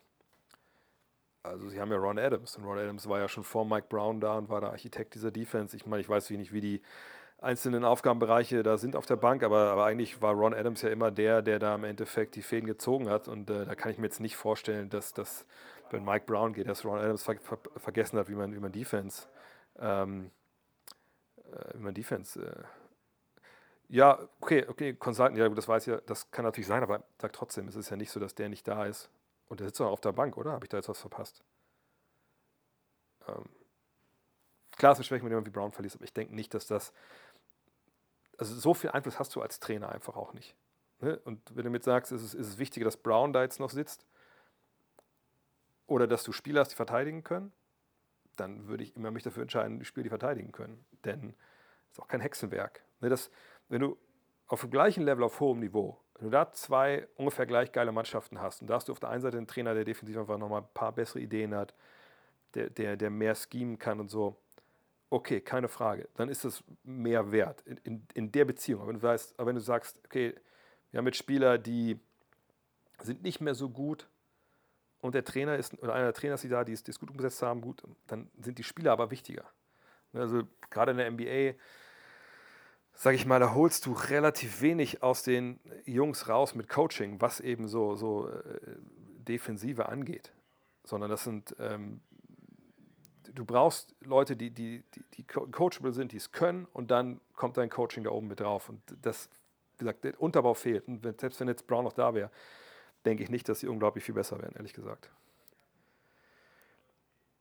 Äh, vielen Dank für dein Buch. Das erste, was ich seit der Schulzeit gelesen habe. Gott, ich hoffe, du bist noch nicht so lange aus der Schule raus. Äh, denn Bücher lesen ist nicht so unwichtig. ähm, eine Nachfrage zum Thema Salary Cap. Ist es wirklich so, dass die Teams erst ab der Luxussteuergrenze zahlen müssen? Dann kann man ja den Salary Cap erstmal bedingungslos überziehen. Äh, äh, ja, also es ist ja auch nicht so viel Platz da dann, ne? Über die bis zur Luxussteuergrenze. Also du kannst schon das Cap überziehen, ne? einfach weil man auch weiß, dass dieses Cap ist ja nicht keine harte Grenze. Aber um es zu zahlen, muss man erstmal in den Luxussteuerbereich. Ja, klar. Du hattest von einer Nowitzki-Sonderausgabe gesprochen. Wird das 6.7 oder eine zusätzliche Ausgabe, die man dann bestellen kann? Also vom Magazine. Ähm, das wird keine Nowitzki-Sonderausgabe. Das ist eine Ausgabe der Nowitzki-Jahre in der Nationalmannschaft. Das heißt, das hatten wir auf, der, äh, auf dem Rücken der Ausgabe Nummer 4 drauf. Es wird eine extra Ausgabe geben, die es dann nur zu kaufen gibt. Und ähm, die wir auch jetzt schon anfangen zu produzieren. Und die Idee dahinter ist aber nicht, Dirk abzufeiern, das machen wir sicherlich mal in einer anderen Ausgabe, sondern es geht um die Jahre, heute haben wir gesagt, so 2001 bis 2008 in der deutschen Nationalmannschaft. Und ähm, ich war ja damals auch einer der Journalisten, die da halt ne, bei großen Turnieren mit dabei waren und so. Und was mich damals immer schon abgefuckt hat, war die Tatsache, dass irgendwie keiner wollte irgendwas haben. Also ich habe damals für die Süddeutsche Zeitung ab und zu was geschrieben, oder damals für ein anderes deutsches Basketballmagazin. Und äh, wenn du da gesagt hast, hey, ich mache hier einen Artikel über Steven Arik Babu oder ich mache einen Artikel über Dennis Wucher oder so, haben wir gesagt, Alter, ist mir scheißegal, ich will was haben über Dirk. Er sagte, ja, es geht aber nicht. Da kommen wir jetzt nicht ran. Der, während des, während des, ne, der, der gibt keine Interviews während der, des Turniers, was ja vollkommen richtig ist. Aber dann wurde halt nie irgendwas von anderen Leuten gewollt. Und das fand ich halt immer scheiße, weil es, es war nicht so, dass Nowitzki uns da, dass wir, klar, wir ohne Nowitzki die ganzen Medaillen auch nicht, das ist die ganzen Medaillen, die zwei Medaillen nicht gewonnen. Äh, wir hätten es auch ohne Nowitzki nicht für ähm, Olympia qualifiziert. Aber es ist eben auch nicht so, dass wir ohne die anderen, ohne Patrick Femerling und Co. das geschafft hätten. Also nochmal, Basketball ist kein Tennis. Und der ausschlaggebende äh, Punkt war dann für mich, oder der Punkt gesagt hat, wir machen da jetzt was, war halt die Nowitzki, äh, das Jersey Retirement in Köln äh, gegen Frankreich bei der Eurobasket, wo die 2002er Mannschaft da war, in einer Loge, aber nicht äh, runtergeholt wurde aufs Feld, sondern saß dann halt irgendwelche Präsidenten rum, die keiner sehen wollte. So, und das fand ich halt eine Katastrophe. Und da habe ich gesagt, nee, wir machen was. Wir haben jetzt ja dieses Vehikel, wo wir solche Sachen ja auch machen können. Und deshalb ist die Idee jetzt, und ist, wir haben auch schon angefangen, wie gesagt, dass wir dieser gesamten Mannschaft ein Denkmal setzen wollen. Aber vor allem eben den Leuten, die, die eben nicht Dirk Nowitzki heißen. Das heißt nicht, dass Dirk da nicht vorkommt. Natürlich, wäre affig, den nicht vorkommen zu lassen. Aber es soll eben um die Patrick Femerlings, die Pascal Rollers, die Dennis Wucherers, Marco Pesicis, die, die soll es alle gehen. Ähm, und das ist, das ist ein ziemlich, ziemlich, ziemlich großes Projekt was wir jetzt quasi parallel zu der, der nächsten Ausgabe ist ja Blink. Äh, über, Entscheidungen im Basketball wird das gehen, ähm, machen. Was uns aber allen aber mega am Herzen liegt. Äh, und äh, das wird krass auf jeden Fall werden. Ähm, aber wie gesagt, Dirk ist ein Teil davon. Dirk ist nicht, äh, ist keine Dirk-Sonderausgabe. Äh, ich hatte gar nicht mitbekommen, dass du seit einiger Zeit zum Kommentieren nicht mehr nach München fahren musst. Das war vor Monaten doch technisch schwer umsetzbar. Kannst du erzählen, seit wann das genau wie das jetzt läuft? Es läuft noch seit einem guten Jahr ähm, über einen äh, Provider, der quasi uns, also den Kommentator, mich als Experten und das Bild äh, synchronisiert, dass wir auch alles Gleiche sehen äh, und gleich kommentieren. Und ja, für mich ist es ein Gamechanger, weil ich natürlich jetzt total unabhängig bin. Ähm, ich kann eigentlich jedes Spiel kommentieren. Man kann sagen, ich kann alle machen, kein Problem. Ähm, solange ich nicht in Miami bin oder so. Ähm, ja, was ich erzählen soll. Es ist natürlich schön, dass ich jetzt nicht mehr so durchs Land fahren muss, nicht äh, 13 Stunden im Zug sitze für ein Spiel. Ähm, natürlich schade, dass es jetzt gerade so wenig Einsätze gibt, aber das ist halt so. Äh, und äh, ja, macht Spaß, funktioniert. Von daher, ja, ist gut. Schade, dass es nicht schon bei, bei Corona äh, ging. Ähm, mm, mm, mm, Vogue, Steph gegen die Lakers wieder zurück. Jetzt letzte Spieler, jeder letzte Spieler ist gegen Lakers zurück.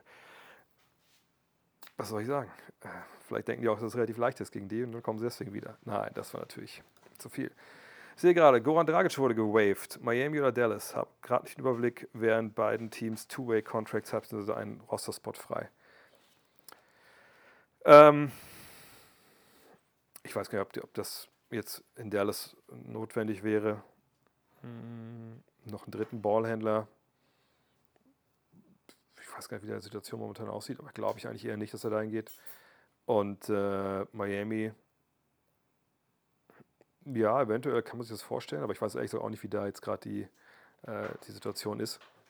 Ich frage jetzt, wie viel kann Dragic überhaupt noch geben? Ne? Also defensiv ist das sicherlich ein Problem. Ähm, ja. Bleacher Report. Ja Morant was accused of punching a 17-year-old boy 12, 13 times and flashing a gun at him during a pickup basketball game last summer, according to police report. Ja, hatte ich auch schon was gelesen. Gibt es auch eine Frage zu? äh, oder war es nur eine Info? Ja, du schon mal. Mach ich, mach ich. Ähm, ja, hatte ich von gehört von dieser Geschichte. Ähm, unschön, aber keine Ahnung, was da jetzt im Endeffekt äh, war oder nicht. Da werden die Behörden ja, denke ich mal, wenn das jetzt über die Polizei geht, äh, da dann, denke ich, ähm, auch ermitteln. Ne?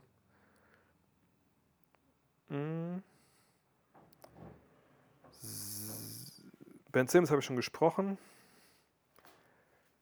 Wie fühlt es sich gerade an in den USA? Ich liege gerade mit einer zweiten Runde Covid. Oh, gute Besserung, Olli, äh, auf dem Sofa. Kann mir generell immer noch nicht vorstellen, einer vollen Halle ohne Sorgen mitzufiebern. Ähm, no pun intended. Ähm, ehrlich gesagt, ähm, ich war es ja schon ein bisschen schon das dritte Mal, dass ich jetzt hier drüben bin. Ähm, und äh, in den Arenen habe ich ehrlich gesagt am allerwenigsten irgendwie Panik. Ähm, mag sein, dass ich das komplett falsch sehe, äh, aber ich, ich meine mal gelesen zu haben, dass ähm, es so ist durch diese, durch das, durch die Zirkulation da, ne, dadurch, dass, äh, ich meine, Olli war ja auch schon mit auf den Trips, der weiß ja auch, wie es in den NBA-Hallen aussieht. Und ich schreibe auch immer in die, in die Mails hier an die Mitfahrenden, hey, nimmt langärmelige Sachen mit in die Halle, ähm, weil es immer einfach, du wirst ja schockgefrostet sonst. sonst ähm, sagt, da geht ja gut der Wind durch. So, deswegen denke ich eigentlich immer, okay, das ist wahrscheinlich schlechter, wenn du irgendwie in der Bahn sitzt. Also zum Beispiel jetzt in New York habe ich in der Regel, ich glaube, einzeln habe ich meine Maske vergessen gehabt, aber in New York habe ich dann durchaus auch die Maske im Nahverkehr aufgesetzt. Ähm, ich weiß aber auch, dass nach dem LA-Trip hatten dann ein, zwei sich auch Covid geholt. Ähm, eher so Essen, äh, diese Räume, die meide ich dann schon gestern Abend, haben wir auch draußen auf der Straße uns das da gegessen bei so einem Restaurant hier. Da habe ich dann eher so meine Probleme. Ähm, aber in der Halle, finde find ich, geht es eigentlich. Äh, aber es ist schon also ich bin mal gespannt, wie es jetzt rund um die Arena ist. Also New York und LA fand ich, obwohl New York, ne, New York eher. Also LA, da hat man es nicht so gemerkt, weil LA ist ja eh so weitläufig und du fährst es nicht unbedingt mit, ähm, mit Straßenbahn oder sowas, weil es auch nicht so viele gibt. Ähm, aber in New York war es so, dass dann doch viele, viele die Masken noch auf hatten, noch in den, sagt, in den Zügen und so. Ähm, ich denke mal, hier in, in Miami würde wahrscheinlich nichts in der Richtung passieren äh, weil natürlich Florida auch sein ganz eigener, eigener Bundesstaat ist. Ist schon klar, ob es eine Songvorschau geben wird. Eigentlich hatte ich mich darauf gefreut, aber ehrlicherweise ist das aus, die Ausgabe, die ich am seltensten nochmal reinschaue. Ja, das geht, glaube ich, vielen so, dass sie sagen, hey, es gab auch schon ein paar Anfragen, aber wir haben gesagt, hey, wir werden das zur Wahl stellen äh, bei euch, also bei den äh, Abonnenten. Wir suchen eine Lösung. Ich glaube, es gibt so eine Lösung, wo jeder einen Link kriegt, dann kann er abstimmen und dann beugen wir uns da der Mehrheit. Auf der anderen Seite war es so, vergangenes Jahr war die Saisonvorschau die mit Abstand am meisten verkaufte Ausgabe. Ähm, was immer auch im Cover lag, das war natürlich sehr geil. Äh, zum Beispiel die 2000-Ausgabe Nummer 4, da haben wir immer noch eigentlich einige, nicht, nicht eine Menge, aber noch ein, 200 rumliegen. Und das war eigentlich vielleicht sogar mit die geilste Ausgabe in, in Season 1. Aber das Cover hat viele nicht angesprochen. Äh, manchmal halt ein bisschen schwierig. Exkurs nach Deutschland gestellt, immer. Ähm, wie siehst du die Entwicklung von Traditionsvereinen wie Leverkusen, Trier, Gießen und Co., die sich in der Pro A negativ gesagt zu etablieren scheinen? Sehen wir die in absehbarer Zeit nochmal in der BBL und bei wem hältst du es am realistischen, bei wem am unrealistischen schwierigsten?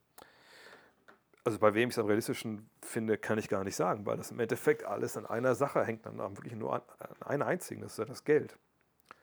Wenn du im deutschen Basketball in der, Pro A, äh, in der BBL spielen willst, nicht in der Pro A, nicht in der Pro B, äh, dann brauchst du Geld. Und dieser, dieser Abstand zur, von der Pro A zur BBL wird dann noch größer werden jetzt durch diese Reform oder dieses neue Strategiepapier der BBL. Und von daher muss man sagen, ähm, ja, wer auch immer da als Sponsor einen von diesen drei Vereinen da einen, große, einen großen Topf Geld hinstellt, die werden es am ehesten wieder zurückschaffen. Dass jetzt irgendwer von den dreien eine bessere Jugendarbeit macht oder ähnliches. Darum geht es eigentlich nur peripher. Es geht im Endeffekt um das Geld. Das Geld brauchst du für die Spieler.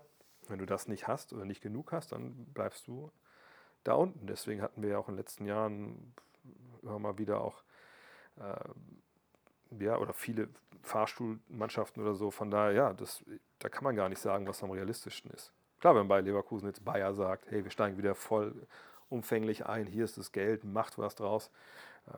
Dann ist da wahrscheinlich am wahrscheinlichsten. Aber sag, wo das Geld herkommt, ist ja auch egal. Du brauchst Geld dafür und das haben wahrscheinlich alle drei nicht wirklich üppig.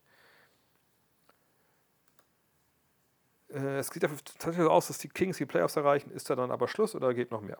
Wie immer in den Playoffs, Matchups, Matchups, Matchups. Äh, defensiv machen sie wenig, dafür machen sie es offensiv richtig gut. Kommt auf, da müssen wir in der ersten Runde drüber sprechen. Wir wissen, wer gegen wen spielt. Vorher brauchen wir es eigentlich ehrlich gesagt nicht zu machen. Ähm, ähm, Kit habe ich eingangs schon gesprochen. Oder eins zu Kit nochmal, wegen Kit muss weg. Wir dürfen nicht vergessen, dass es ich will nicht sagen, es war ein klarer Doppelpack, aber es kam äh, Kid und Nico Harrison. Und da gab es auch, gibt es auch persönliche Kontakte. Heißt lange nicht, dass man nicht, heißt lange nicht, dass man nicht jemanden rausschmeißt, der underperformt, gar keine Frage. Aber das darf man auch nicht vergessen. Hast gestern Grizzlies gegen Lakers gesehen? Verstehe nicht, warum Lakers im dritten Viertel so große Probleme gegen das Jar Pick and Roll hatten. 28 Punkte im Viertel für Jar. Kann man da nicht immer unterm Screen gehen? Easy, easy. Als ob du wüsstest, was ich heute vorbereitet habe. Weil heute wollte ich anfangen, mal wieder endlich, auch ohne, ähm, wie heißt das Programm nochmal, was mich verarscht hat, dass meine Cola eingesagt hat, ohne dass ich jetzt Leistung kriege? Genau. Instead. Oder Huddle. Hallo, hallo, hallo, Huddle. Ähm, ich habe mir, hab mir genau diese Szenen rausgesucht, weil ich gestern gesagt 28 Punkte, krass. Ich habe mir einfach alle Szenen rausgesucht mit Punkten, außer jetzt ähm, Freiwürfe von John Morant im, im, dritten Viertel, um mal zu gucken, was sie machen hier im Tissot Taktik Timeout. Von daher, wenn das für euch okay ist, würde ich es einmal hier reinwerfen wollen und äh, schauen, dass Sie einfach mal angucken. Seid ihr dabei? Ich hoffe mal. Weil was anderes habe ich nicht vorbereitet. so, warte, wir müssen gucken, dass, äh, dass ich auch so geil reingeschmissen bekomme, wie ich das eigentlich vorgeplant hatte. Kleinen Moment. So. Ich habe das Jar Lakers genannt, da ist es. Oh, da ist es auch schon. So. Kann ich hier auch stoppen? Ja, okay. Und zwar sind jetzt alle Ballbesitz runtergezogen. Es ist ein bisschen voll jetzt hier heute im Screen, aber da müssen wir mit leben. Ähm, ist alle Wahlbesitzer aus diesem dritten Viertel, die mir hier äh, High Low, heißt ja diese Seite, angeboten hat, mit Beteiligung von ihm. Das sind leider nicht immer, da geht er ja auch, unterm Screen, ja, äh, es, sind, es sind nicht alle jetzt immer, alle, also die Plays sind nicht mehr komplett, die sich 20 Sekunden drin, aber wir gucken mal, was wir da jetzt sehen können. Also, die erste Szene. Da sehen wir hier eine Stack, äh, Stack ist richtig, Horns-Aufstellung, oh, ein Stagger-Screen hier seitwärts. Und äh, jetzt kann natürlich, wenn wir die erste Szene uns angucken, Morant zwei Möglichkeiten in der Regel. Er kann hier oben lang gehen, ne, also quasi in der Dreierlinie und dann schauen, ob er hinten Anthony Davis attackiert. Ähm, oder er kann versuchen, hier direkt auf der ballstarken Seite zu bleiben und da eventuell den Mann aus der Ecke zu ziehen und zum Dreier rauszupassen. Gucken wir mal, für was er sich hier entscheidet jetzt. Geht in die Mitte und wir sehen schon den ersten Switch. Ne? Dennis bleibt hier hinten, es ist bei Bane, glaube ich. Ne? Äh, und wir sehen, dass AD abgesunken ist und eigentlich ne, auch in dieser Drop-Defense halt spielt. Hier ist es Troy Brown, ne? Hat auch, äh, ist bei Brooks ein bisschen. Und da ist natürlich jetzt nicht viel Platz. Mal gucken, was er jetzt macht. Entscheidet sich auch, den Ball rauszunehmen. Hier gibt es den Rescreen. Ist das Lofton? Ich glaube ja, ne? Dennis ist hier bei Bane. Und eigentlich keine richtig geile Situation, weil mit Anthony Davis steht ja jetzt hier einer, der rechts und links jetzt an, äh, aushelfen kann. Ist das Tillman sogar? Sorry, kann sein. Ich, ich ist die Auflösung bei mir jetzt nicht so geil hier. Aber gucken wir mal. So, jetzt geht er hier rein. ja. Und das ist natürlich ein Wurf. Ich meine, viel besser kann man den, glaube ich, weltweit nicht verteidigen, außer man blockt halt den Wurf. Aber wie viele Zentimeter fehlen da? Zwei Zentimeter vielleicht. Und das Ding habe ich gestern auch schon in den, äh, in den Highlights gesehen. Das Ding ist halt drin. Ne? Zack. Gehen wir nochmal zurück kurz. Ich meine, wir sehen, er geht hier rein und den Wurf da zu nehmen, bei dem wenigen Platz immer. Jetzt kann man sagen, hey, AD muss den Arm da oben haben. Ja, weiß ich nicht, ob das jetzt so unheimlich entscheidend ist, aber vielleicht, ja, vielleicht schon. Aber ich glaube, er rechnet einfach nicht damit. Und wenn du den Arm oben hast, bist du auch ein bisschen weniger lateral beweglich. Und dann, ja, das, dafür wurde mal der Begriff Teardrop erfunden. Das ist schon krass. Und so das dritte Viertel anzufangen, ist natürlich Wahnsinn. So, was war hier für eine Szene? Ah, Stil, genau. Ja, nicht nur dein Jugendtrainer hätte ich auf die Bank sitzt dafür. So, gucken, was hier ist. Ah ja, hier, das ist halt auch krass, finde ich. Auch wenn das, glaube ich, war jetzt drin, ich weiß gar nicht. Aber jetzt gucken, ja, immer geht hier rein. Und das ist ja noch nicht mal jetzt eine, eine das ist ja eine ziemlich, äh, ziemlich Early Offense-Geschichte. Man geht hier rein, ne, Defensive ist noch nicht ganz sortiert. Dennis ja, spielt so frontal, also will ihm halt auf jeden Fall die Ecke auch, will ihm hier den Baseline-Drive nehmen, damit AD da nicht aushelfen muss, sondern er schickt ihn in die Mitte. Bin ich immer generell nicht so ein riesen Fan davon, aber das kommt immer darauf an, ähm, genau, Paul George würde sagen, that's a bad shot. Ähm, wir sind nicht großer Fan davon, Leute halt nicht in die, Mitte zu, äh, in die Mitte zu lassen, aber in dem Fall hier ist ja die Hilfe, vielleicht ist es auch dann so gewollt, wenn die, Ende, wenn die Ecke hier empty ist, ist sie doch, ja, dass, dann, äh, dass man dann halt Mitte mal aufmacht. Und bleibt auch gut dran, Dennis. Aber jetzt finde ich halt, das ist was, was bei Jar oft vergessen wird, ist einfach diese Physis in seinem Spiel. Lass jetzt mal laufen, achtet mal. Bam, bam. Und dann hat er halt den Platz. Jetzt kann man natürlich wieder sagen, boah, weiß nicht, ob das wirklich ein Offensivfall ist oder so. Aber in dem Fall nein. Das ist dann halt, wenn man es nochmal live anschaut. Ich meine, es ist schon Kontakt, der, der ist schon fulminant. Zack. Ja, wahrscheinlich kann man das sogar pfeifen, äh, im Endeffekt. Und nochmal zum Live nochmal angucken. Ich frage mich auch gerade, warum. Vielleicht auch ein bisschen schwierig. Ne? Wenn wir mal gucken, hier der Ref unten kann es eigentlich, jawohl, hier, Tony Brothers muss es eigentlich pfeifen, aber der ist auch wahrscheinlich oldschool und lässt es dann eher durchgehen, aber egal. Zack, zack. Und da hat er den Platz für den Floater, der sogar daneben geht. Also ich denke mal, ich hätte es gepfiffen, wenn ich irgendwie was sagen hätte. Okay. Ah, okay, krass. Das ist halt, ne, dass dieses, diese Early Offense, es kann auch sein, dass Dennis besser verkaufen muss. Das kann natürlich auch sein. Ja. Aber er sagt, es ist kein, ist kein Muss. Ist wahrscheinlich ein Call, den man nehmen kann. Je nachdem, wie die den Tag ist. Und hier, erstmal, was macht Dennis da bei dem Block? Also, Dennis kriegt hier einen Screen in die Mitte, bleibt da halt hängen. Ah, jetzt kann man schlecht sehen, wie der Step-Up da kommt. Ja, okay, bleibt hier hängen. Und das ist ja schon das Zeichen. Das ist das Zeichen jetzt für, Morant, hey, ich habe hab hier freie Bahn in die Mitte. Und wie gesagt, Mitte ist, glaube ich, einfach nicht die beste Idee für Morant. Und dann ist AD sogar da rechtzeitig, macht das auch gut.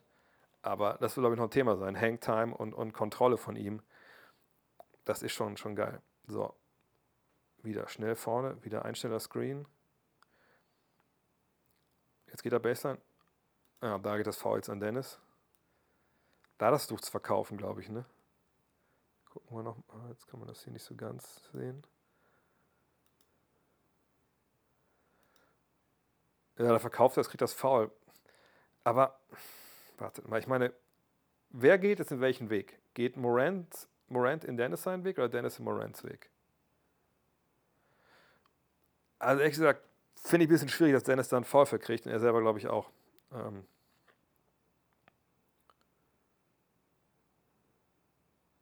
Also habe ich zweimal die gleiche Szene reingepackt. Na egal.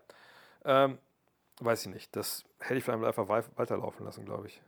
Aber wie gesagt, ich bin auch kein Ref. Ah, die Szene ist krass. Das ist schon krass. Ich überleg mal. So, das meine ich, dass wir nicht das ganze Play hier sehen, ne, sondern es geht jetzt hier los. Das kann auch die Attacke direkt von Anfang an gewesen sein. Wie viele Sekunden sind wir denn hier? Äh, naja, so, Attacke hier, geht rein, dann der Switch, weil AD merkt, okay, Dan ist zu weit hinten. Und ich meine, jetzt hat er hier, ich meine, guck dir das mal an, hier. Jetzt hat er ein Mismatch gegen, gegen AD und eigentlich keinen klaren Outlet.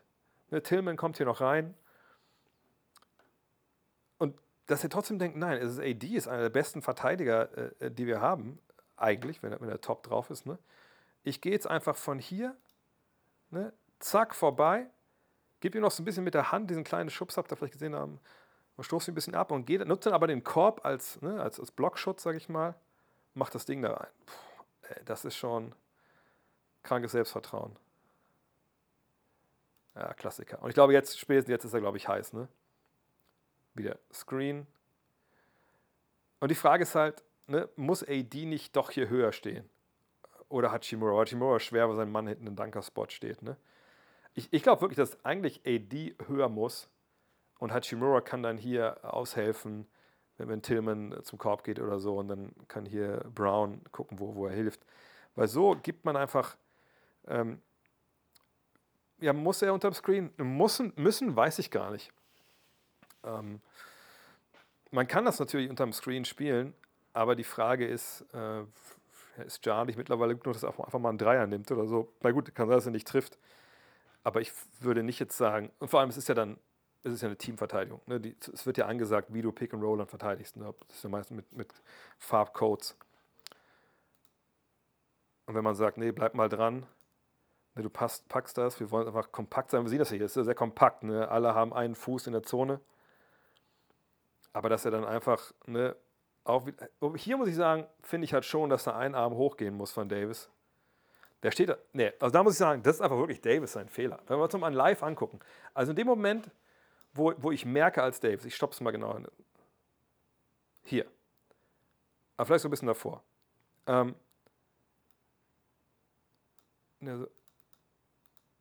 hier. Davis, Davis sieht ja Tillman. Tillman ist, ist weg von ihm. Er sieht, dass, dass Schröder auf dem Rücken von, von Jar ist und dass Jar das auch ganz klar als in dem Fall äh, forciert. Und spätestens da musst du mit, einer, mit einem Arm hochgehen, auch weil er Hachimura und Brown, das wird er ja auch sehen in seinem ähm, peripheren Sehen. Spät, und da kommt der, Ball, der Arm geht gar nicht wirklich hoch. Also, sorry, das ist halt, er geht ganz da auf, auf die Kappe von Davis. Wenn man so spielt, sorry, dass man ihn da. Boah, okay, nochmal zurück. Okay, auch hier. Jetzt seht ihr direkt, man tritt hier schon an, ne, macht jetzt hier wirklich äh, Gas. Reeves ist natürlich hier mit beauftragt, hinten zu bleiben. Das ist Kennard, glaube ich. Ne?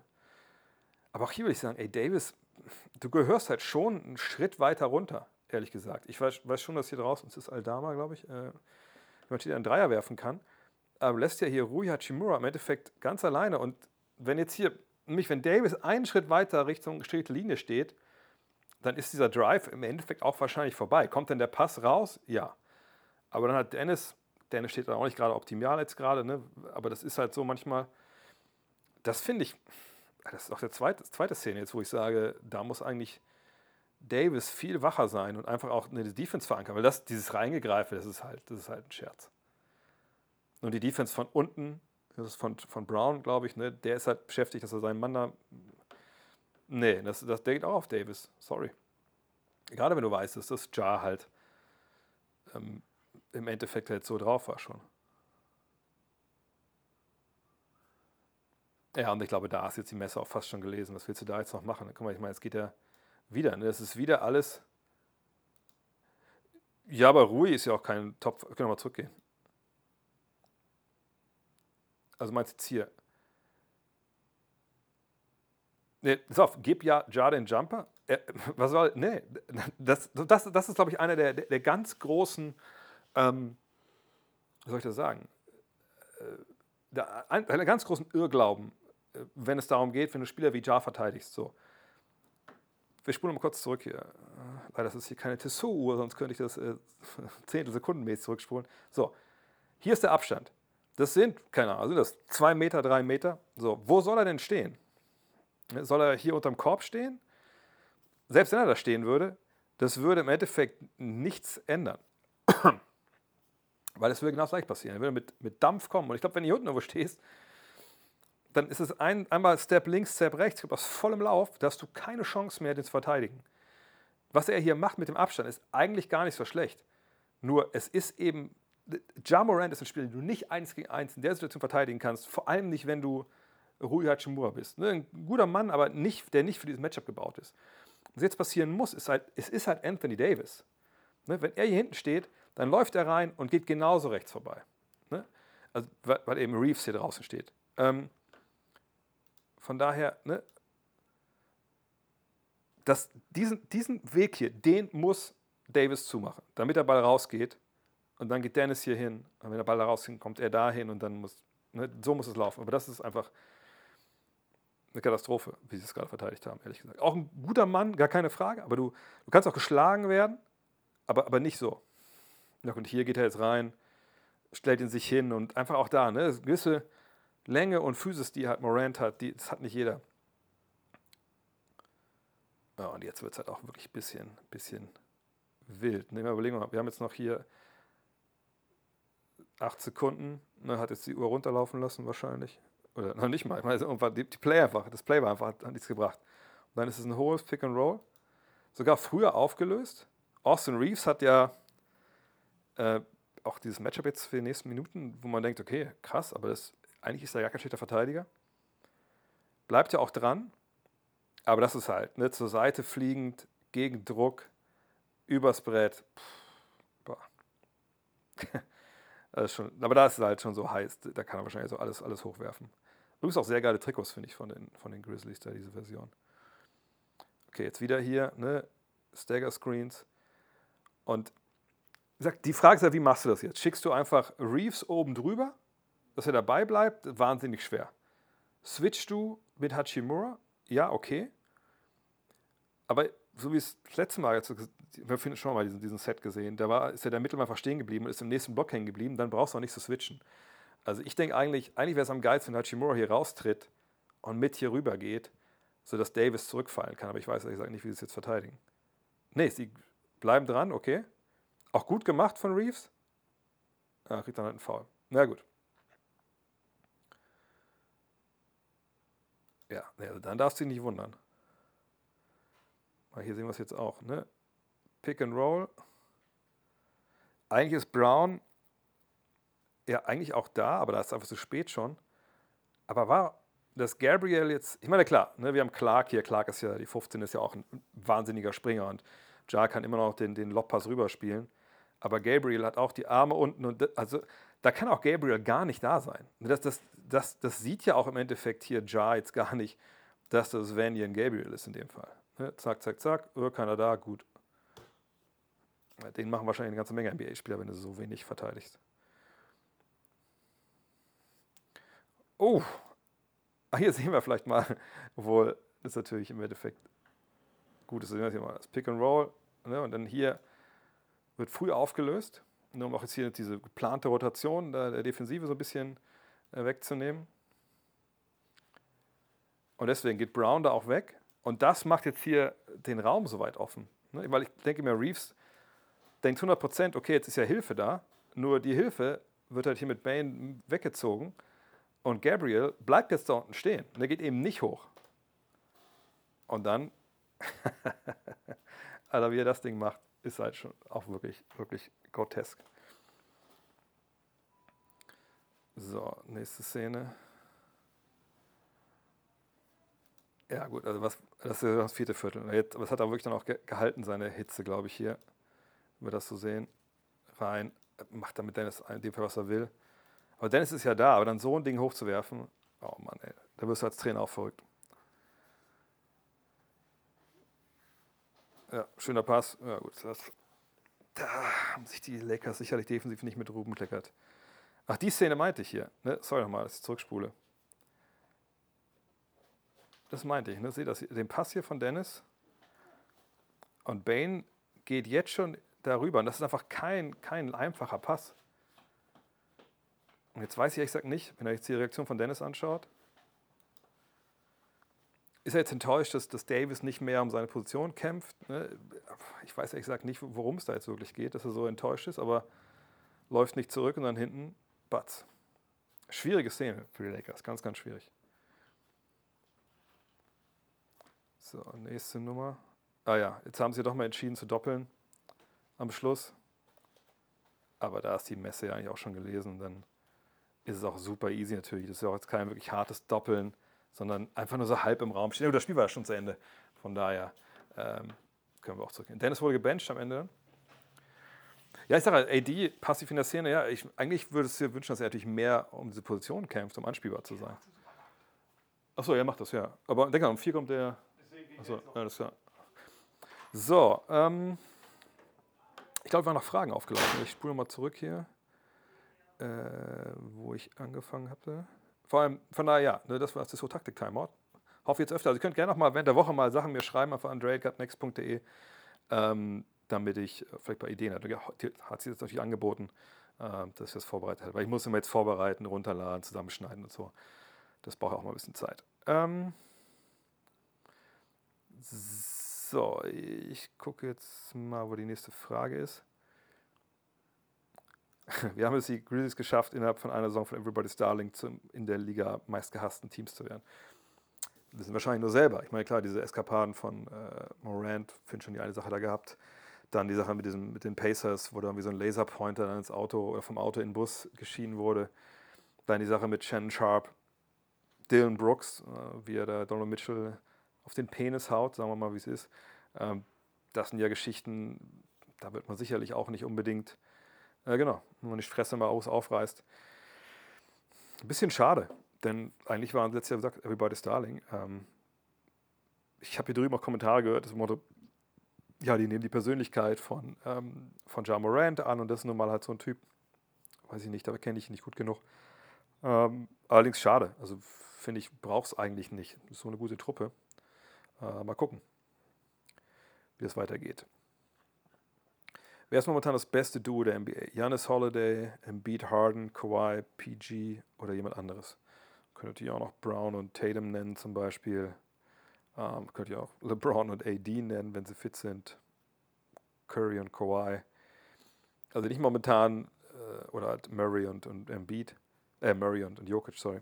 Ähm, wenn ich mir ein, ein Duo aussuchen könnte, einfach nur um jetzt eine Mannschaft zu starten, eine neue Franchise zu starten, äh, mit der ich in den nächsten Jahren Erfolg haben will, sagen wir, nächsten fünf Jahre Erfolg haben will, dann würde ich mich aller Wahrscheinlichkeit nach für äh, Holiday und, und Antetokounmpo entscheiden, weil da hätte ich einen defensiv wahnsinnig starken Point Guard. Äh, ich weiß nicht, ob ihr das Spiel gesehen habt, was ich kommentiert habe am Wochenende.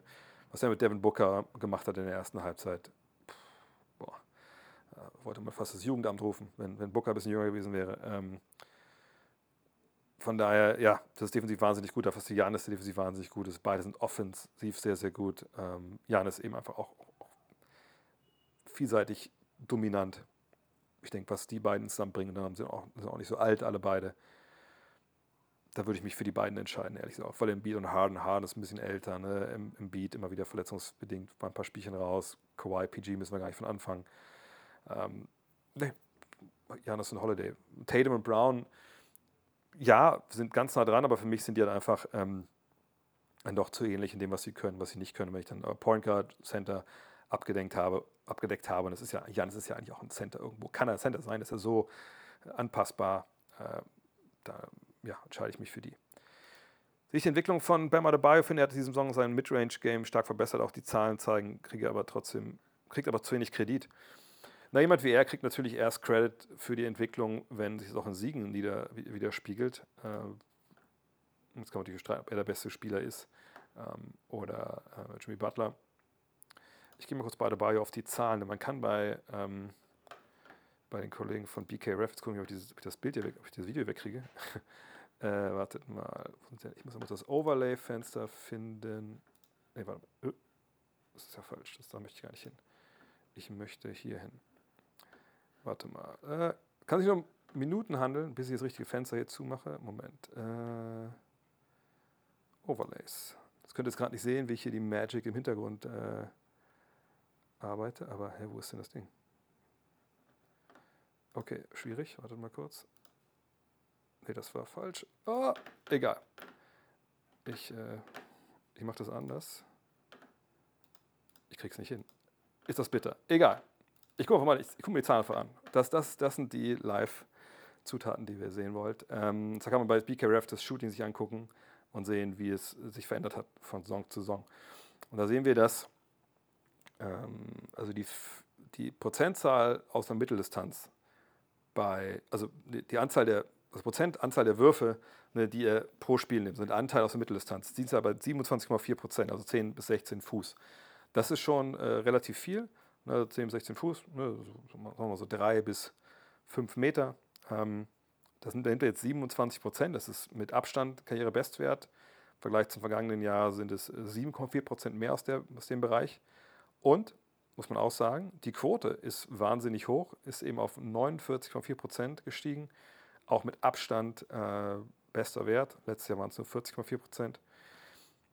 Ähm, von daher, ja, da sieht man schon Entwicklung. Auf der anderen Seite ist es halt nicht der lange Zweier, sondern eine Mitteldistanz, also nähere Mitteldistanz, ist immer die Frage, inwiefern das jetzt so ihm extrem viel hilft oder ob das jetzt einfach nur so nice to have ist. Ähm, aber ja, eine Entwicklung ist da, aber die, er ist eben niemand, der ein Spiel dominieren kann in dem Sinne äh, mit seinem Scoring, weil eben, sagt der Dreier fehlt, weil so ein paar Moves fehlen.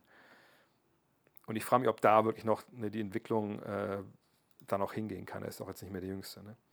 Drohen die Mavs vielleicht sogar die Playoffs zu verpassen.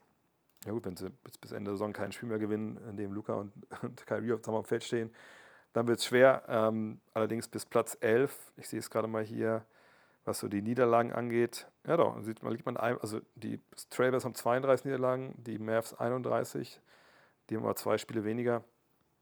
Ja, meine, die Möglichkeit ist natürlich da, aber ich würde mich weigern zu, zu denken, dass die jetzt jedes Spiel verlieren, ehrlich gesagt.